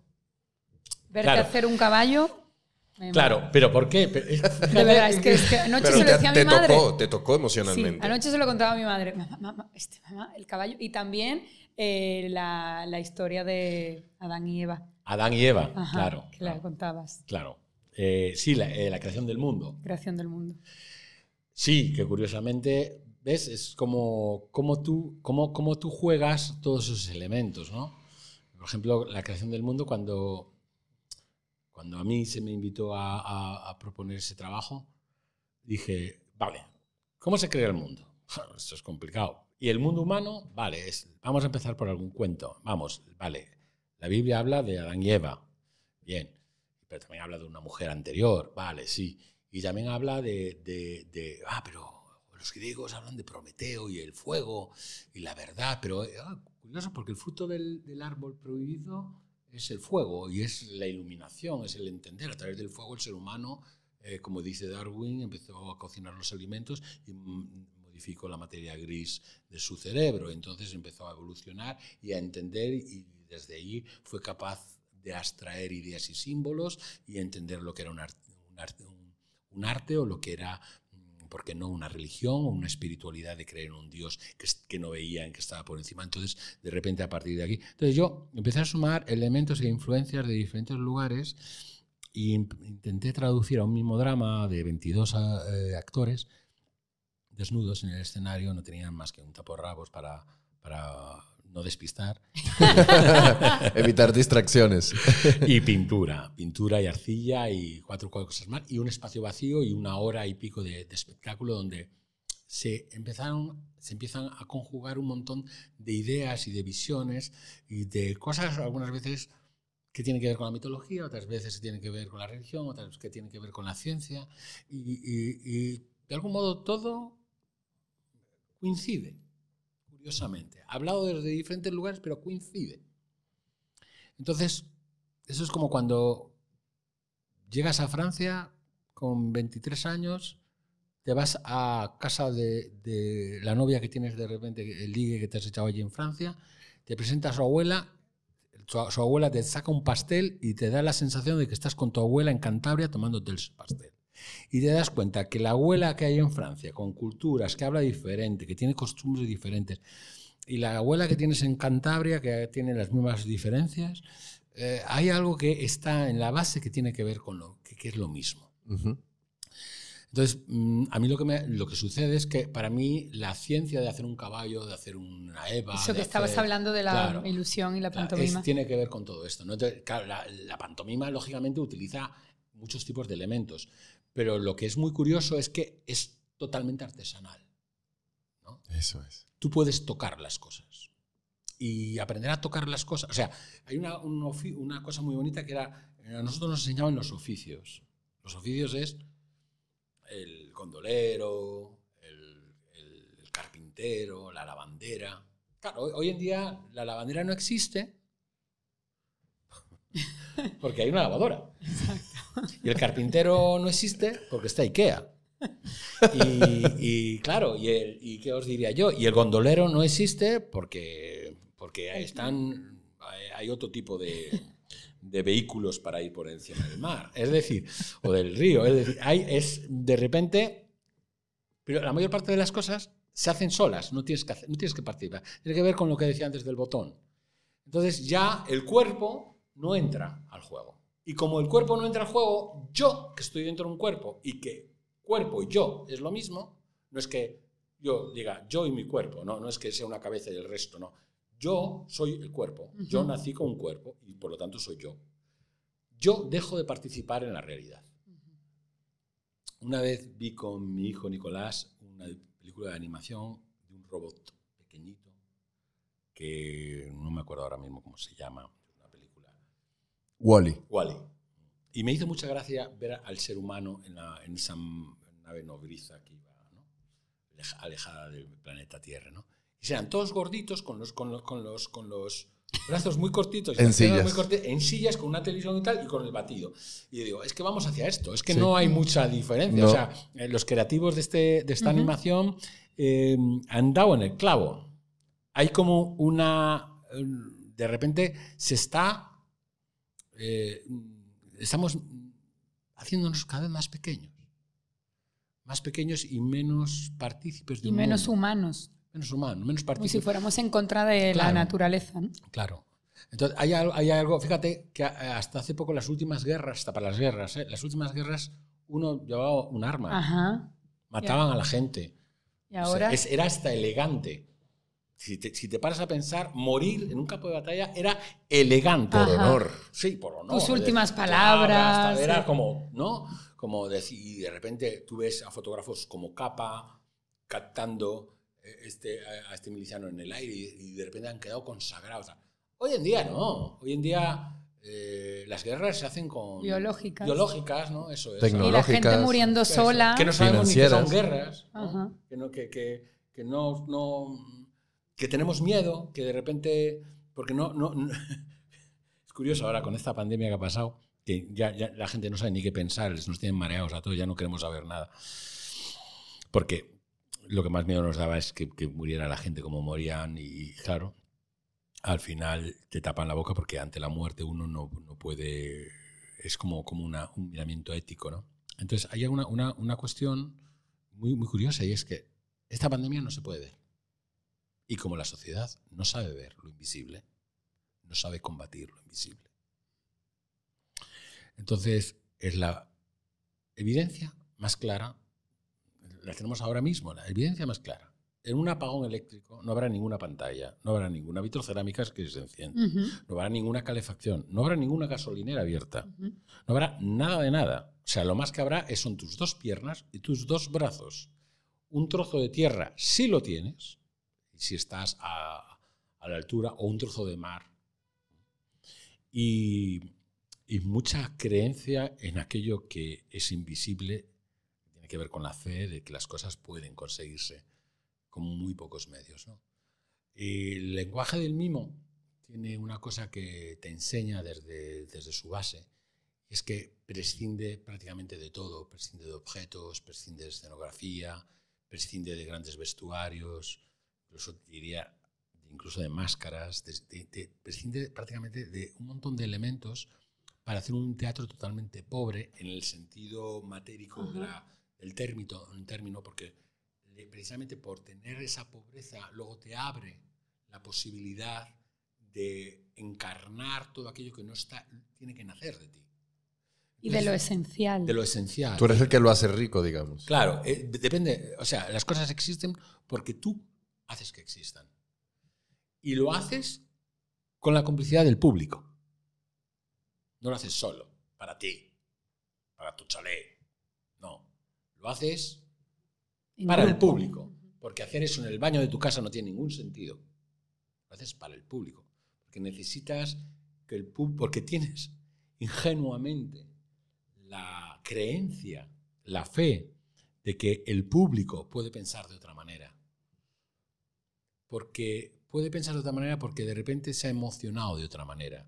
Porque ha vivido algo que no viven en- muchas veces en sus casas o en su día a día. Porque les han robado algo que, forma parte de, su legítima existencia, de lo que son ellos. Y les han. Solo les han dibujado un paisaje donde o ven a un lugar que no les pertenece o ven a otro que no les pertenece. Tienen que elegir entre uno de esos dos. Entonces, hay algo como eh, duro a ver hoy en día. Por otro lado, lógicamente hay otras cosas. ¿no? A mí me, me llena de, de- vamos a decir, me hace seguir creyendo en muchas cosas. ¿no? Me, hace, me hace seguir creyendo el hecho de que, de algún modo, aunque esté callado, la evolución humana éticamente nos ha llevado a lugares como matarnos no está bien, abusar de un niño no está bien, eh, denigrar la, la posición de la mujer no está bien. Una serie de cosas que sabemos que son e- la ética común, el código ético común de, de las sociedades a nivel global, o en la mayor parte del planeta, la mayor parte, no en todos los sitios.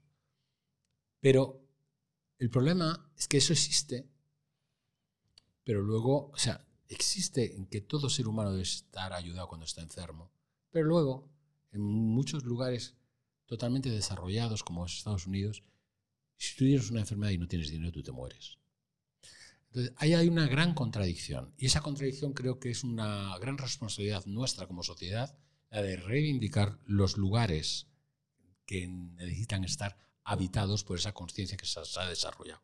Porque no nos sirve nada mm, entender que está mal ensuciar el planeta si lo seguimos en- ensuciando. Claro. No sirve de nada eh, reciclar la- la- lo- el plástico, separarlo del cartón o, de- o de- o del cristal, si luego en- vas a un supermercado y te dicen, ¿quiere usted una bolsa de rafia? Y yo, ¿para qué? Si tengo todos lo- los alimentos que he comprado están llenos de plástico, envueltos en plástico. Si no hay ningún tipo de jurisdicción que ponga en cuestionamiento qué es lo que tiene que llevar plástico y lo que no. Porque yo no digo ahora que hay que desterrar el plástico, pero vamos a ver. La incongruencia está servida. Claro. Y entonces, como si ponemos mo- bolsas de, de plástico, digo de rafia o de, tela, entonces podemos seguir generando plástico. Pero si es que no se trata de engañarnos, Claro. que es muy fácil engañarme. A mí, a cualquiera, es muy fácil. Pero que engañar no te, no, no te hace más, más sabio, ni más eh, ni superior, ni, ni, ni más iluminado. Engañar. Lo único que hace es mostrarte como una persona bellaca, como una persona que oportunista. Ujú. Entonces, mm, pero hay mucha gente que se ríe detrás de una mesa hablando con sus socios diciendo, hemos conseguido todas estas ventas porque no han conseguido echarnos para atrás con la ley Tal. de- sobre el plástico. Bueno, pues vale, muy bien. Así estamos. Qué bien, ¿eh? Qué felices estáis ahí, ¿eh? Vale. Mientras tanto, ¿qué es lo que encontramos? Encontramos en una parte del mundo como Madagascar o el sur de África toneladas de basura llegando a las playas porque hay buques enormes de basura que se venden a una mafia y que sin ningún tipo de escrúpulo se abren las compuertas en pleno mar. Un montón de especies muriendo, sin ningún tipo de, de conciencia. Porque da igual si al final yo voy a dar mis dividendos y nadie, se va, na- nadie va a protestar. Entonces hay algo que tiene que ver... No se trata ahora mismo ni de ser... eh, eh, porque yo soy el primero que sale de aquí, se coge un coche, ¿sabes? Yo estoy dentro del... Y a veces es inevitable, es sí. inevitable. ¿no? Y, y- y- forma parte de- del sistema. O sea, no- sistema. No, podemos, no podemos evitarlo. Pero lo que creo que es importante es que desarrollemos aspectos dentro de nosotros mismos que tienen que ver con, en mi caso, yo lo intento hacer desde mi trabajo, desde mi oficio. O sea, la mayor parte de los espectáculos que suelo montar tienen o hablan de la escucha o hablan de, de la gestión del poder o, o, hablan del ser humano y sus inquietudes o del condicionamiento o hablan de la capacidad de libertad o hablan de, ¿qué diría yo? Yo estoy hablando ahora mismo de los que, el desapego, estoy hablando de, de los últimos proyectos que desarrollo mm, que de alguna manera, sin necesidad de, tampoco de, de ser aleccionadores, generan una reflexión. ¿no? Y lo hago a través de un oficio como es el mimo o el, o el lenguaje del clown o de la máscara, que, pueden ser oficios maravillosamente humildes en el sentido de que no a una producción de Hollywood, pero sí al mismo tiempo eh, están cargados de, de, de, una implicación, una lucha por la belleza, por una belleza interior, no solo una belleza exterior. ¿no? Ahora mismo la belleza se ha transformado en un canon. Tienes que ser de una manera, el otro día hablaba, veía un, un reportaje que hablaba precisamente de, de, cómo la belleza ha llegado incluso a implicar nuestro cuerpo desde un lugar donde la gente no es feliz, donde uh -huh. incluso gente que, que están consagrados profesionalmente sufren verdaderos acosos por parte de los medios, están flacos, porque están gordos, porque son feos, porque están, porque están viejos, porque están jóvenes. Pero vamos a ver, pues claro que estamos, claro, claro que envejecemos. Pues claro que, que, hay gente que está gorda y hay gente que está flaca, de toda la vida, pero ¿qué estamos, ¿a qué estamos jugando? Es que queremos ser los clips de Famóvil, todos igual. Es que llega un momento que es así. Entonces, eh, vamos a ver, guay, o sea, guay. Yo creo que cada uno tiene. Eh, se, se, tiene que sentir bien consigo mismo. Esto es lo más importante. La industria no puede meterse tanto en nuestra vida al punto de condicionar nuestro, nuestra esencia. ¿no? Eso. Y yo creo que es nuestra esencia la que tiene que empezar a plantear uh -huh. por dónde va a ir nuestra industria, va a ir este planeta, este mundo. También nos empeñamos a encajar ahí, en claro. ese canon. Entonces, el huevo o la gallina. Claro, ¿no? pero que yo lo entiendo. O sea, mira, el otro día, no sé quién lo hablaba, hablábamos de, precisamente de esto, una serie de, de intele, intelectuales, eh, ¿cómo se dice? Ellos se llaman los eh, de, decadentes elegantes. La décadence élégance.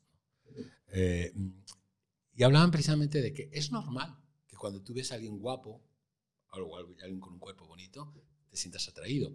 Es también normal que cuando veas una persona que igual no tiene un cuerpo eh, maravilloso, porque educacionalmente a ti no te han hecho ver que ese cuerpo es maravilloso, no te atraiga. Es totalmente eh, real. Pero también puede ser que la persona que no te parece que tiene un cuerpo maravilloso, venga a hablar contigo, te eche dos miradas y diga, mira, no tendrás un cuerpo maravilloso, pero tienes cosas maravillosas. Claro.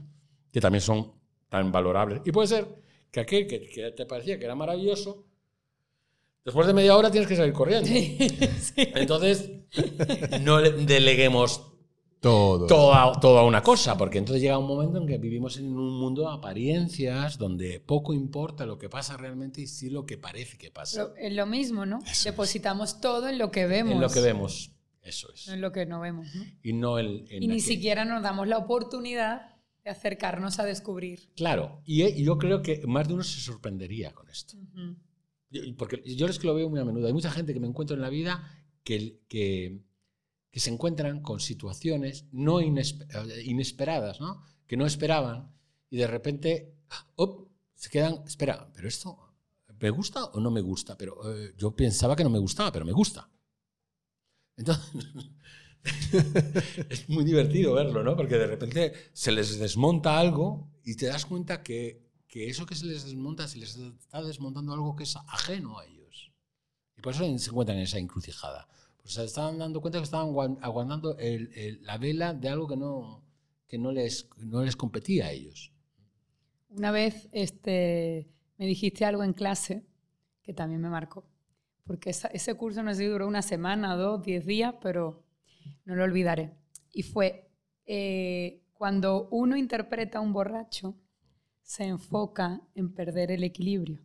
Lo que tiene que hacer es intentar mantenerlo. Claro, porque es lo que hace un borracho realmente. Ujú. Cuando yo creo que la mayor parte de la gente, no todos, pero la ma- la mayor parte de la, de la gente eh, se ha emborrachado alguna vez. Yo especialmente cuando iba a Málaga me emborrachaba en un sitio que se llamaba, no me acuerdo ahora mismo, ¿Pimpi o- el Pimpi, el sí, sí, el con vino dulce. Y eh, es particularmente creo que cuando tú estás borracho, eh, que pierdes, lógicamente, te afecta a tu cerebro y pierdes el equilibrio. Lo que uno hace para no caerse al suelo, lógicamente, es dos cosas. O se tumba en el suelo, porque no puede con su alma, o intenta llegar a un sitio donde se va a tumbar, intentando mantener la vertical, el equilibrio, que es muy metafórico. Porque en la vida hacemos lo mismo. O nos sentamos y tiramos la toalla, o seguimos manteniendo el equilibrio hasta el momento donde dejamos que tirar la toalla. En realidad, es, es curioso, pero uno va a lo obvio siempre. Ajá, eso me Entonces, como nosotros vemos Y no a un se nos borracho. ocurre lo otro, claro, vemos que el borracho es aquel que está todo cayéndose y haciendo S, pues vamos a hacer S. No, no, no, no, no. Eso no tiene ningún tipo de teatralidad. No hay conflicto ninguno de hacer S. O sea, lo, lo interesante aquí es. No puedo hacer otra cosa que S, pero yo no quiero hacer S. Y eso Claro. es interesante. Claro. Y eso es interesante. Porque ahí aparece mi gran amigo. Siempre. Que yo es como un amigo de esos en los que creo, sabes que no te va a traicionar nunca, que es el punto fijo. El punto fijo es aquello, eh, un punto fijo es una referencia. El ser humano vive a través de referencias. Sin referencias no podríamos construir ni la mitad de las cosas, bueno, no hubiéramos hecho nada en el mundo. Entonces, el punto fijo en un borracho es voy allá. Entonces, eh, pero lo que pasa que es que todo se mueve, menos- Claro. menos el punto fijo. Claro. Ok. Es curioso porque una vez me dijo un chaval, pero el punto fijo, el punto fijo, ¿qué es, ¿qué es el punto fijo? El punto fijo es algo que no se mueve. Y digo, bueno, en realidad el punto fijo no existe. Claro. Como que no existe. No, no. Es como lo invisible. Claro. Esta taza no existe. Punto fijo, decido que exista como convención. Es algo totalmente relativo, como, como, plantea, como plantea la teoría de la relatividad. Es decir, eh, sí, pero claro que hay cosas fijas, me dijo. Digo, no, este muro Se está moviendo. se está moviendo. Pero ¿cómo que se está moviendo? Digo, tiene que ver con lo que hablábamos antes de la dinámica también. Pero en particular, porque el mundo se está moviendo Claro. constantemente sobre su eje. Que tú no Y lo es- sientas o no lo veas. Y además se está moviendo a 125 mil kilómetros por hora, me parece. Eh, un- una burrada. De, de- el otro día lo leí. Una burrada. Y no notamos para nada esto. Porque la fuerza de la gravedad Exacto. nos lleva hacia la Tierra y entonces todo. ¿no? Y lo mismo pasa, el mundo se mueve en torno al Sol. Y el Sol se mueve en torno a una constelación. Está, todo se mueve porque todo forma parte del tiempo. El tiempo es algo totalmente convencional que ha generado el, el ser humano. El tiempo no existe como tal, existe la hora, el aquí. El calendario, ¿no? El, pasando. Claro, era, es muy curioso, ¿no? Y eh, el punto fijo, uno de los puntos fijos más bonitos de- que, que hacen alusión al tiempo es el reloj. ¿no? El reloj es un aparato que todos conocemos y que nunca, como no hay criterio, no nos preguntamos. ¿Qué es un reloj? Es una cosa bastante obvia. Son, es una superficie circular que no tiene ni inicio ni final, con lo cual no sabemos nunca ¿no? cuándo empieza o cuándo acaba, fragmentada en pedazos, en trozos, que a la vez están fragmentados en otros pedazos, que a la vez están fragmentados en otros pedazos. Y están, digamos, el punto fijo que pone en referencia a todos estos son donde el punto centro del reloj, donde nacen tres varillas, vamos a decir, las tres agujas del reloj. Una gorda y pequeña. Una más larga y un poco más gruesa. Eh, Un poco menos gruesa, Pero- quiero decir. Y la última es una bastante larga y muy fina. Si llevamos el grosor a la intensidad y la largura a la vastedad, diríamos que es la clase alta, la hora, el minutero, la clase media, y el segundero, la clase baja. ¿Cuántas vueltas tiene que dar la clase baja para que dé una vuelta la clase alta? Estábamos hablando de, las, de, algo que tiene que ver con los, los tres, las tres estructuras sociales que existen y que han existido siempre en la historia. Y es la primera especulación, el invento del reloj que se hace para empezar a gestionar el tiempo. Las cuatro horas de trabajo, las ocho horas de trabajo, las doce horas de trabajo. Cuanto más trabajan la clase baja, yo más beneficios tengo. Pero para tener beneficios, una hora requiere de tantas vueltas de la clase baja. Entonces, es, algo que es muy obvio a simple vista. Nosotros, ese símbolo del tiempo, de la comercialización del tiempo, lo llevamos aquí en el pulso. Es curioso. Es curioso. Porque nadie nos cuenta esto. Ya, ya, ya. Pero es, una, es como una, una, evidencia, como muy, es muy fácil de leer en cuanto te lo explican.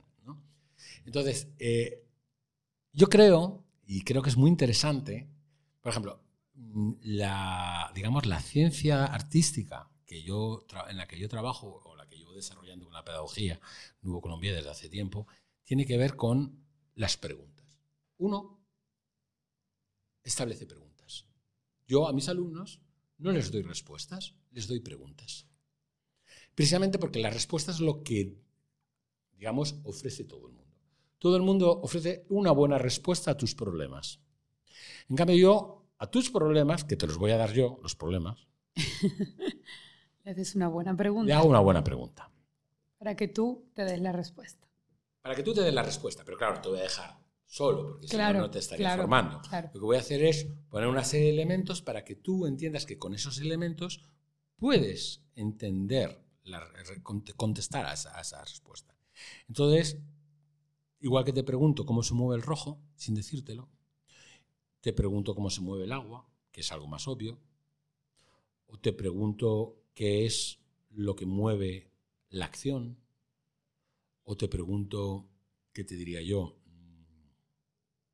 Por lo tanto, ¿qué es una dinámica? Y te pregunto qué es la forma.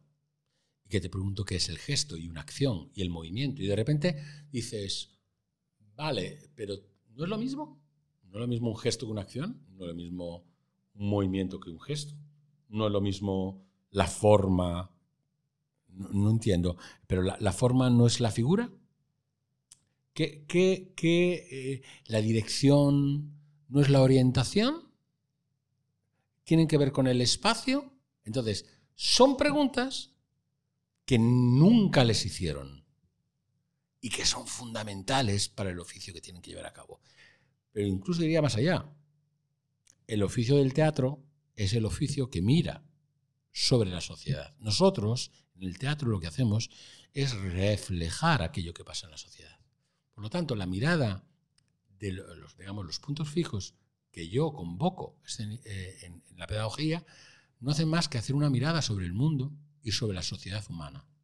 La sociedad humana nos habla más de un tipo de teatro que habla de lo humano. Si os dais cuenta, la mayor parte de las obras dramáticas tienen personajes. Hay pocas obras que no tengan personajes. Y la mayor parte de los personajes son humanos. Cuando no son humanos, son personajes mitológicos, como brujas o elementos que son em, digamos, fantásticos, ¿no? pero que tienen una estructura totalmente humana. O influyen sobre lo humano. O influyen sobre lo humano. Y lo mismo cuando son animales, con lo que llamamos fábulas. Cuando ves a Aristófanes con las aves, por ejemplo, las aves no hacen cuá, cuá, cuá, cuá, hacen, hablan como seres humanos y tienen filosofías y, preguntas y cuestiones humanas. Por lo tanto, es una excusa el que sean animales. Entonces, eh, hace, hace unos años, hace unos años, que todavía está en cartel, que es una obra que recomiendo a todo el mundo ver. Se llama Juicio a los Humanos. Es una obra de, que es un juicio que hacen todos los animales del planeta al ser humano. Qué bueno. Por sus acciones, su comportamiento. Y vienen a testificar infinidad de animales. Y cada uno de ellos hace una radiografía del ser humano maravillosa que nos permite entender cómo somos y cómo nos comportamos y cuál es nuestro absurdo y nuestra genialidad. Entonces, ¿por qué os comento esto? Porque hay una ciencia dentro, digamos, la ciencia teatral como tal, habla sobre el mundo según la mirada del ser humano. Pero también hay una ciencia teatral o escénica que no mira desde el ser humano. Y ahí el mimo es el lenguaje. Es decir, cuando yo interpreto un caballo, yo interpreto y habito un caballo, no a Shakespeare, ni a, ni a Ofelia o, Arpagón, ¿no? Para nada. Cuando yo interpreto el mar, ¿ok? Interpreto el mar con mi cuerpo, sí, con un cuerpo humano, pero estoy trabajando la emoción del mar. Cuando yo interpreto una pieza que habla sobre el crecimiento de un árbol, hablo del drama del árbol, no del drama de un ser humano. Y eso me permite entender que el ser humano forma parte de un universo que es mucho más vasto que solo el del ser humano. Y por eso yo cuando voy al Océano Atlántico, al Cantábrico y miro un día gris, digo, es trágico. Es trágico como, como cualquier tragedia grecolatina, esto. Claro, porque soy capaz de poner una emoción humana a algo que forma parte del universo, de lo, de lo natural, de la propia naturaleza. Entonces, esto abre una puerta que pocos artistas reflexionan sobre ello, pero que nos da una gran vastedad, lo que llamamos el fondo poético común, que es el estudio del universo para, de alguna manera, poderlo aplicar al mundo escénico, sea en el teatro que en otros lenguajes.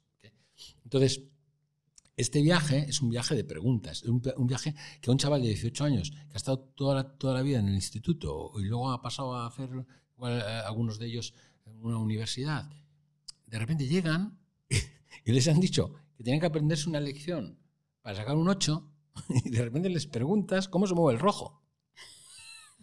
O dame la energía de lo masculino o lo femenino, o sé capaz de trasladar la dinámica o el peso de una edad determinada, pero no me entres en una anécdota, no me, no me cuentes una historia narrativa. Hazlo esencialmente, como lo hace un actor kabuki o un actor no. Entonces, todo este discurso hace que realmente la mente humana se pregunte y pueda entender lo que es la abstracción y pueda entender lo que es una concepción y pueda empezar a estimular la curiosidad humana nuevamente, aunque haya sido adormecida durante eh, en procesos y sistemas formativos de otro tipo. De repente hay algo que se inflama y tú ves que en dos años un chaval que entra siendo un niño sale con una mirada glotona sobre el, sobre el universo y con su propia, la propia necesidad de tener que hablar y decir. Por eso tus alumnos no te dejan nunca. Yo, intento que, yo intento que me dejen. Pero algunos nos resistimos aunque sea desde lejos. Yo, yo, creo, yo creo que también es como todo, ¿no? O sea, yo creo que nunca hay un adiós ni hay un hola. No hay más adiós que la propia muerte. Ese es el único adiós que ahora mismo podemos, dentro de lo... Pero también si, me anudo a la idea de, ver más allá de lo, de lo, visible, ¿no? de poder ir a igual también... Yo no soy especialmente alguien que esté especialmente preocupado en lo que va a pasar cuando yo me muera. Por ejemplo, cuando yo o cuando se mueran los demás. Creo que tengo bastante con preocuparme de lo que está pasando aquí. Y creo que hay mucha faena que hacer aquí. Cuando mm, llegue ese momento ya veré lo que hago, si tengo algo que hacer. Entonces, eh, yo creo que por ahí va también un discurso importante. Creo que yo tengo, mis, mis alumnos son, son seres humanos, son artistas, y se lo digo desde el primer día que llegan. No quiero que piensen que son alumnos. Claro que están aprendiendo. Claro que vienen a que yo les enseñe, pero realmente lo que quiero que es que ellos aprendan. Quiero que ellos entiendan que, que tienen una labor que hacer, como la tengo yo y como la tuvieron mis maestros. Creo que ese viaje es un viaje que puede estar compartido a lo largo de su vida, ¿no? que en muchos momentos podemos encontrarnos en la vida y compartir muchas cosas. ¿Cuántos alumnos míos han sido compañeros míos, profesores, han sido actores conmigo, han sido gente eh, con la que he compartido tantas, eh, tantos grandes amigos? Creo que, que, eso es muy bello, de hecho, y que dice mucho no solo de un aspecto meramente pedagógico o profesional, sino también de algo que tiene que ver con lo humano. También sé que no se, no se puede dar con todo el mundo, porque somos cada uno nacidos de un padre y una madre determinada y que tenemos caracteres que son más afines o menos afines. Creencias y configuraciones. E intereses, básicamente. ¿no? Y nuestro punto fijo no siempre es el mismo. Entonces, bueno, creo que, que ahí, pero sí está claro que para mí un alumno como un con el que trabajas, eh, es alguien con el que compartes algo que en mi caso es a lo que sirvo. El arte en el que yo trabajo, que tanto me ha descubierto, que tanto me ha enseñado, finalmente, eh, esa enseñanza que he recibido de, una profesión, lo amo con tanta intensidad que cuando yo lo enseño y se lo enseño a alguien, eh, ese legado, de alguna manera, que para mí está pasando, como pasó de mis maestros a mí, yo lo paso. Y cada uno con su aportación, ¿eh? porque cada uno tiene su aportación dentro de este discurso. Pero de alguna manera tú estás delegando, es como cuando tú le dejas a un hijo o a alguien al que quieres mucho algo que es un patrimonio. En esa persona hay algo que tiene que ver con algo esencial universal e, y, milenario que, ya viaja en esa persona. Y que depende cómo también lo enseñas, no a través del miedo, ni, desde una autoridad impuesta, sino desde el amor, desde el respeto, desde, desde la humildad, desde el cariño, desde la cercanía. De repente, eso también se, se aprende. No solo se aprende lo que tú enseñas técnicamente, profesionalmente. Creo que se, se aprende también una forma de entender cómo, cómo compartir, cómo, cómo seguir trascendiendo a través de otras personas. Y eso, de algún modo, yo lo doy mucho valor. En esas personas que un día dejan el ticket para hacer su, su, viaje, en ellas va un mensaje. Es curioso, mi, mi, mi, escuela no se llama la escuela de José Piris. Podría llamarse. Hay muchas escuelas que se llaman como el nombre de las personas que la fundan, que para eso lo fundan. Y muy loable. Mm, mi escuela, en cambio, recibe un nombre. Recibe el Nouveau Colombier. La palabra Nouveau Colombier, la pedagogía Nouveau Colombier como tal, es una escuela, la escuela es un cofre. Lo que es importante es lo que hay dentro de ese cofre. en realidad no es más que una estructura, ¿no? Pero el nombre precisamente no me menta y se inventa algo que algunos estudiosos del teatro físico conocen, que es al Vieux Colombier, el viejo Palomar, fundada por Jacopo Charles en, en Francia a principios del siglo XX, y fue un teatro y escuela de investigación sobre las nuevas tendencias teatrales del siglo XX, que rompió con todo lo que hasta ese momento se llevaba a cabo y lo quemó todo para volverlo a rehacer. Y replanteó desde una visión más universal que tenía que ver con el teatro oriental, que tenía que ver con las influencias occidentales, y empezó a replantear antropológicamente qué era el teatro, cuáles eran las nuevas discursos, las nuevas tendencias. Bien. De ahí vienen todos mis maestros. de Cru, viene Massot, viene Jacques Lecoq, unos de modo directo, otros de, modo indirecto. Y creo que, que mm, que ponerle el nombre del Nuevo Colombier, el nuevo Palomar, en vez del Vieux Colombier, el viejo Palomar, fue una manera de agradecerles a ellos todo aquello que habían sembrado. Y, hacer un guiño, ¿no? Ahora es el nuevo. Antes era el, vieux, ahora es el nuevo. Y el nuevo plantea, desde lo que puede llegar a plantear, eh, una visión en el siglo XXI, el siglo final del siglo XX, principio del siglo XXI, que tiene que ver con el teatro que hoy hacemos ¿no? y que tiene que ver con todo lo que nos dieron esos manantiales. Pero también hay una cosa que, curiosamente, cuando yo pensaba en el nombre, siempre me venía a la mente que Colombier, Palomar, es un lugar donde los pichones. Es curioso porque yo utilizo mucho hey pichi y piensan que la gente que es del pichi madrileño. En cambio, es, Ah, pichi es alquitrán en Cantabria. El pichi es la gota de alquitrán que hay en la orilla que se pega al pie y se pega de tal manera que no hay quien se la quite. Es una manera de decir cariño a un, a un alumno. Ok. Hey, Pichi, ven para acá. De modo cariñoso. Concretamente, los pichones, de- que son los, eh, los- ¿no? los retoños de las, de las palomas, de las turcaces, aprenden a volar en un palomar.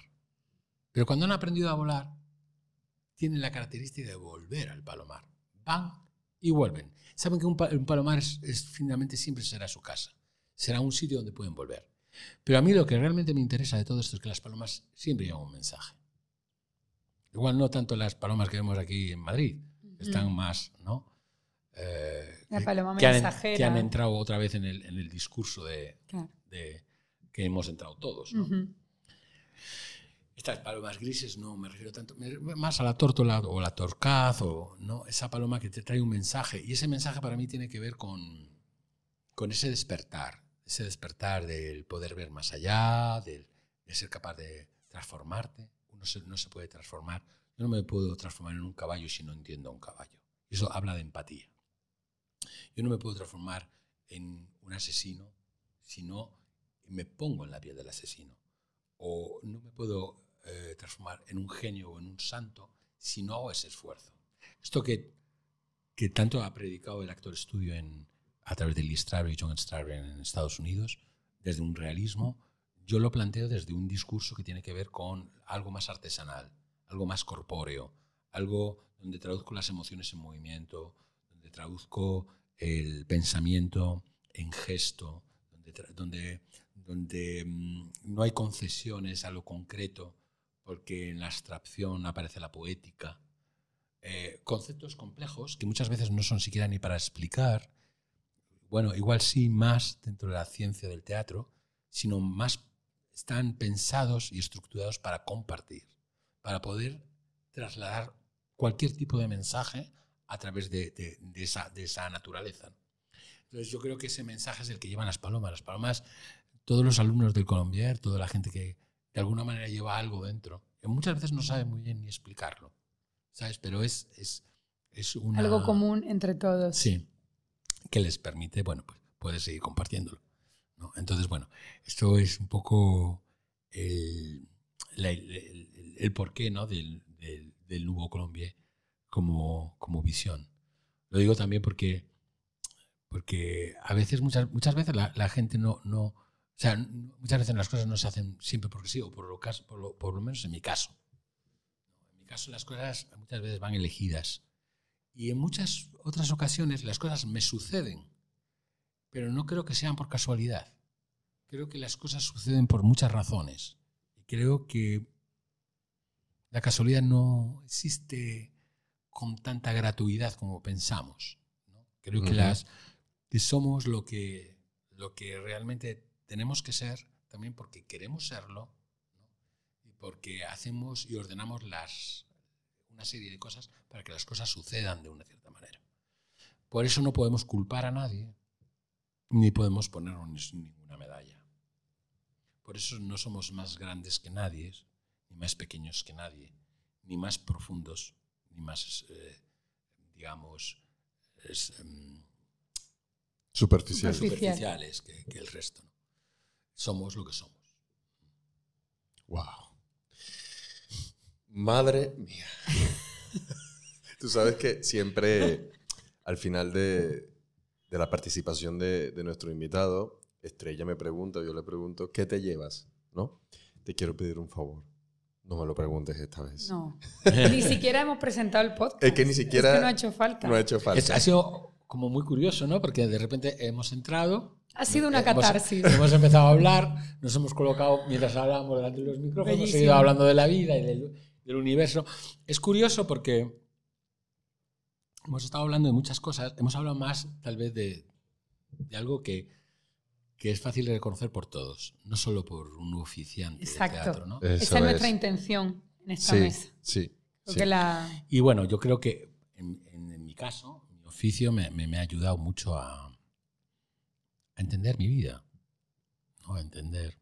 Y a, y a sanar, ¿no? Sí, a sanar y a, y- y a poner las cosas. Mira, por ejemplo, el otro día me decía, ¿quién te ha enseñado a ti todo el concepto plástico? Porque tú fuiste diseñador antes de dedicarte al teatro y, en tu casa todos eh, vienen del mundo de las artes plásticas, tu madre diseñadora, tu padre pintor y diseñador, tus, el resto de los, tus her- hermanos son todos artistas plásticos. tal. Eh, ¿Te viene de ahí? ¿De dónde te viene? Ajá. Y yo dije, pues mira, efectivamente mi oficio es plástico, 100%. Pero el buen gusto. El buen gusto no... Es muy difícil eh, hablar de buen gusto, porque lo que es buen gusto para ti no Claro. es para otro. Pero el buen gusto es algo como el placer por, por, por- porque las- la belleza tenga su propia raíz, tenga algo que no solo es, ¿no? Mi madre ah, me decía siempre una cosa, mira, una persona cuando tú la ves vestir con un traje, hay gente que está incómoda dentro del traje. Ajá. Y la el mismo traje a otra persona lo lleva como si fuera un guante, como, si fuera una, como si fuera una proyección de su personalidad. Bueno, eso es buen gusto. Eso es elegancia espiritual, elegancia tal. Entonces, creo que eso es algo que es una muy buena pista para entender ciertas cosas dentro de nuestro oficio. Y más, en particular, en particular dentro de un oficio como es el mundo del arte del lenguaje corporal, que todo entra a través de lo que ves. Entonces, bueno, por ahí es, es curioso, ¿no? El, como eso, prácticamente todo, muchos de los aprendizajes que nos da la propia vida y nos hacen entender nuestro oficio, nos hace entender la vida, nuestra vida nos hace entender el oficio. Es, es, es bello. Te quiero preguntar, ¿quién es Piris para Piris? Pues mira, Piris, en mi tierra, en Santander, es un apellido mm, señorial, muy reconocido. Todo el mundo, cuando yo era pequeño, yo decía, yo me llamo José Piris. Y todo, ah, tú eres de los Piris. Un día Piris, con muy pocos años, con 18 años o así, se cogió un tren y se puso a andar por Europa, dirección Italia, cruzaba Francia, y veía en el tren todas las ventanitas de las casas iluminadas. Y decía, yo no sé dónde voy, no sé cuál es ni mi oficio ni mi beneficio, no sé hacia dónde voy a, dirigir mi, vida, siento que hay algo que tiene que ver con el arte que está dentro de mí. He estudiado una serie de cosas, tal, pero tengo un batiburrillo en la cabeza impresionante. Me llamo José, eso sí lo sé. Me llamo José Piris. Pero en cada una de esas ventanitas, si, se, si abriera, yo llamara a, cada una de esas ventanas y dijera, soy José Piris, les daría exactamente igual. Porque José Piris ya no era ese de la familia de Santander. ¿no? De repente, que lo sigo siendo, y eso es- está muy bien, ¿no? Los- nuestras castas, nuestros ancestros, nuestro. Hoy en día, en Madrid, si tú preguntas en, el oficio por José Piris, mucha gente conoce a José Piris. Y José Piris ya no es alguien de una familia. Pero tampoco es, muchas veces, es, es- es- es un conjunto de muchas cosas. Es un conjunto de ser humano. A mí me gusta que piensen que soy un ser humano, no buena persona ni mala persona, es una persona que intenta comportarse bien, ser cercano, que ama su trabajo, que no es, no- igual no es ningún genio como profesional, no es ningún Marcel Marceau, ni ningún Charles Chaplin, ni mucho menos. Pero es un amante de lo que hace y, lo comparte con, con la gente que tiene alrededor. E- Es alguien, es un mimo, curiosamente, ¿no? Muchas veces digo, soy mimo. Alguien que no me conoce. Y te miran así como diciendo, ah, ¿y a qué te dedicas? ¿Ah, ¿De qué vives? Digo, no, soy, soy mimo desde hace treinta y tantos años. Ah, mimo. Claro. ¿Cómo le explicas en brevemente que no es eso que están pensando con la cara blanca y la camisa de rayas? Con monedas de los bolsillos. Jalando una cuerda. Claro, en una esquina.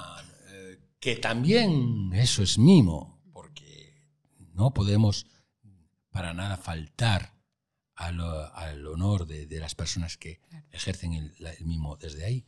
Pero Eh, pero claro, no es lo que soy yo. ¿Y cómo le explico yo a esta persona todo lo que en este ratito he estado hablando? Que tiene que ver con mi oficio, que tiene que ver con... ¿Cómo le explico yo igual a esta persona que José Pires es, es el que lleva ciento y pico obras montadas y que cada una de esas obras ha sido un viaje extraordinario para conocer no solo la obra, sino a sí mismo y al mundo que le rodea. ¿Cómo le explico yo que José Piris es ese papá que se emociona viendo a su hijo correr en una plaza, sencillamente? O viendo a, a, su chica bañarse o en la cama dormida. José Piris es un ser humano.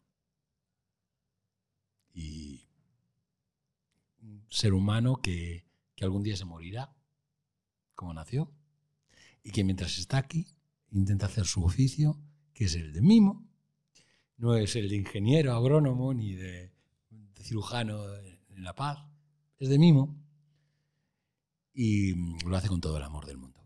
Lo hace con él e intenta trasladarlo a su vida. Eso es lo que es José Pires.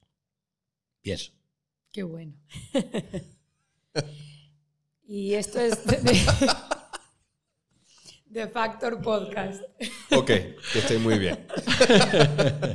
Creo que hoy no hay que explicar que es un podcast para artistas. Hoy no hay que decir tú, yo, hoy no, no tenemos nada que decir Por lo menos nada mejor.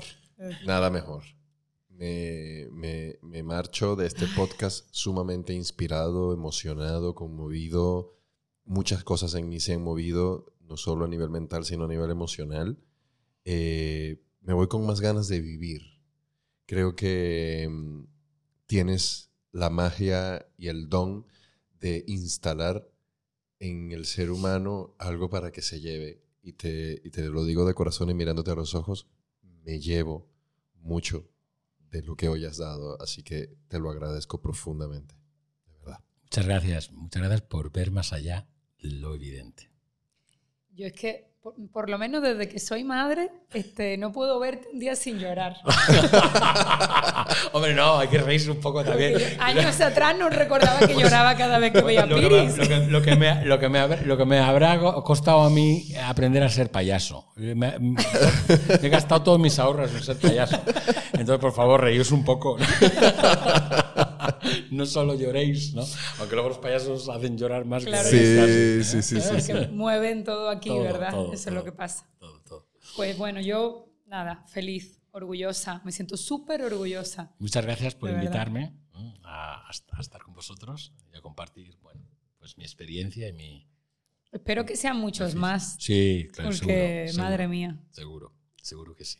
Eh, para cerrar, nos gusta que el invitado cierre eh, con lo que quiera, con una frase, con una reflexión, con, con lo que sea que quiera entregarle a, las personas que se han dedicado este rato a compartirlo con nosotros, sean artistas o no.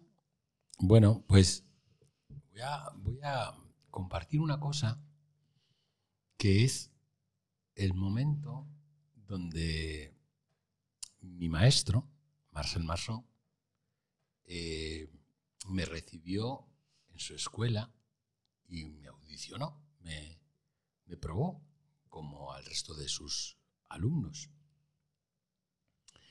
Y es muy curioso porque yo creo que ese, ese- día se marcó, sin que yo lo supiera muy bien, una, algo que tiene que ver con mi oficio, que no solo es el de artista, sino también el de pedagogo y enseñante. ¿no?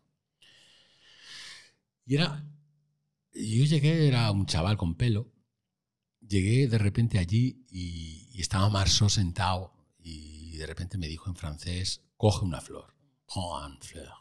Y yo no entendí nada. Y entonces había mi querido amigo Carlos muy cerca que me dijo, dile que cojas una flor. Y yo dije, una flor. Y yo miraba para todos lados, no había flor en ningún sitio. y entonces ahí dije, cling, ah, es una flor imaginaria. Ver allí, ¿no? Fue mi inicio. Y, y os cuento esto porque tiene que ver con esto que hemos estado hablando de, de- de ver lo invisible. ¿no? Ahí de repente yo hice, como buen alumno que quería entrar en su escuela, el gesto de coger una flor delante, picarla, y cuando la tenía en mis manos, esa flor, se la entregué. ¿no? Hice el gesto de entregársela. que es lo que llamamos una ofrenda, una offrande. Y cuando le entregué la flor, él, que estaba sonriendo, hizo así.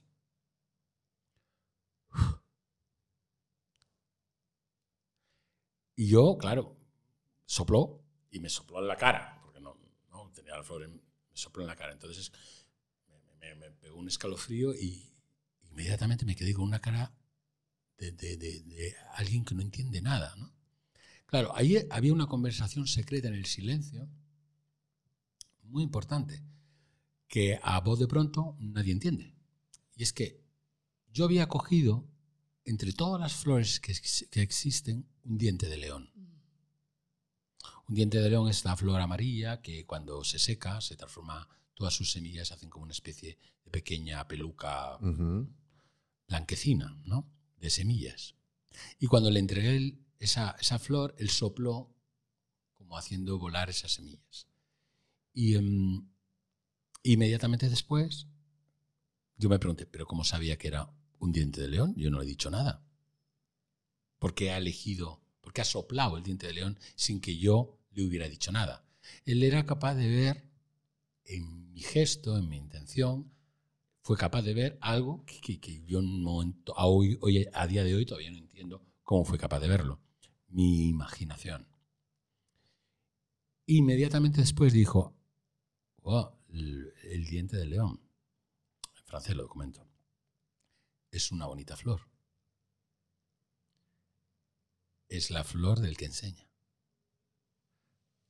Y luego entendí que el diente de león, cada una de las, las semillas, es ese mensaje del palomar, que vuela y que cuando llega genera otro diente de león y otro diente de león.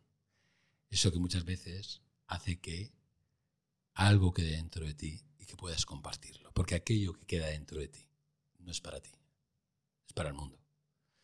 Y um, inmediatamente después me levanté, porque estaba arrodillado, estaba sonriendo así, y yo dije, no me va a coger, no me va a coger. Y, y ahí empecé a andar y me dice, ah, atención, tu as les pieds tordus.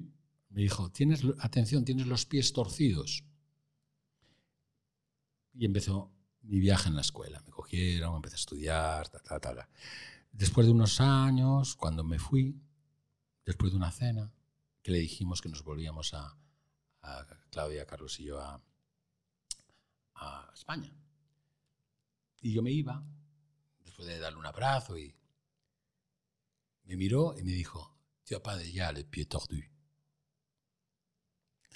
Tú ya no tienes los pies torcidos. Anda tu camino. Y, em, y así empecé mi marcha sobre el lugar. Hasta hoy yo creo que he dado unas cuantas vueltas al mundo andando sobre el lugar. Yo creo que eso es, es interesante. Y esa es una pequeña historia que me pasó en, en, el inicio con mi maestro y que hasta a día de hoy todavía es un enigma.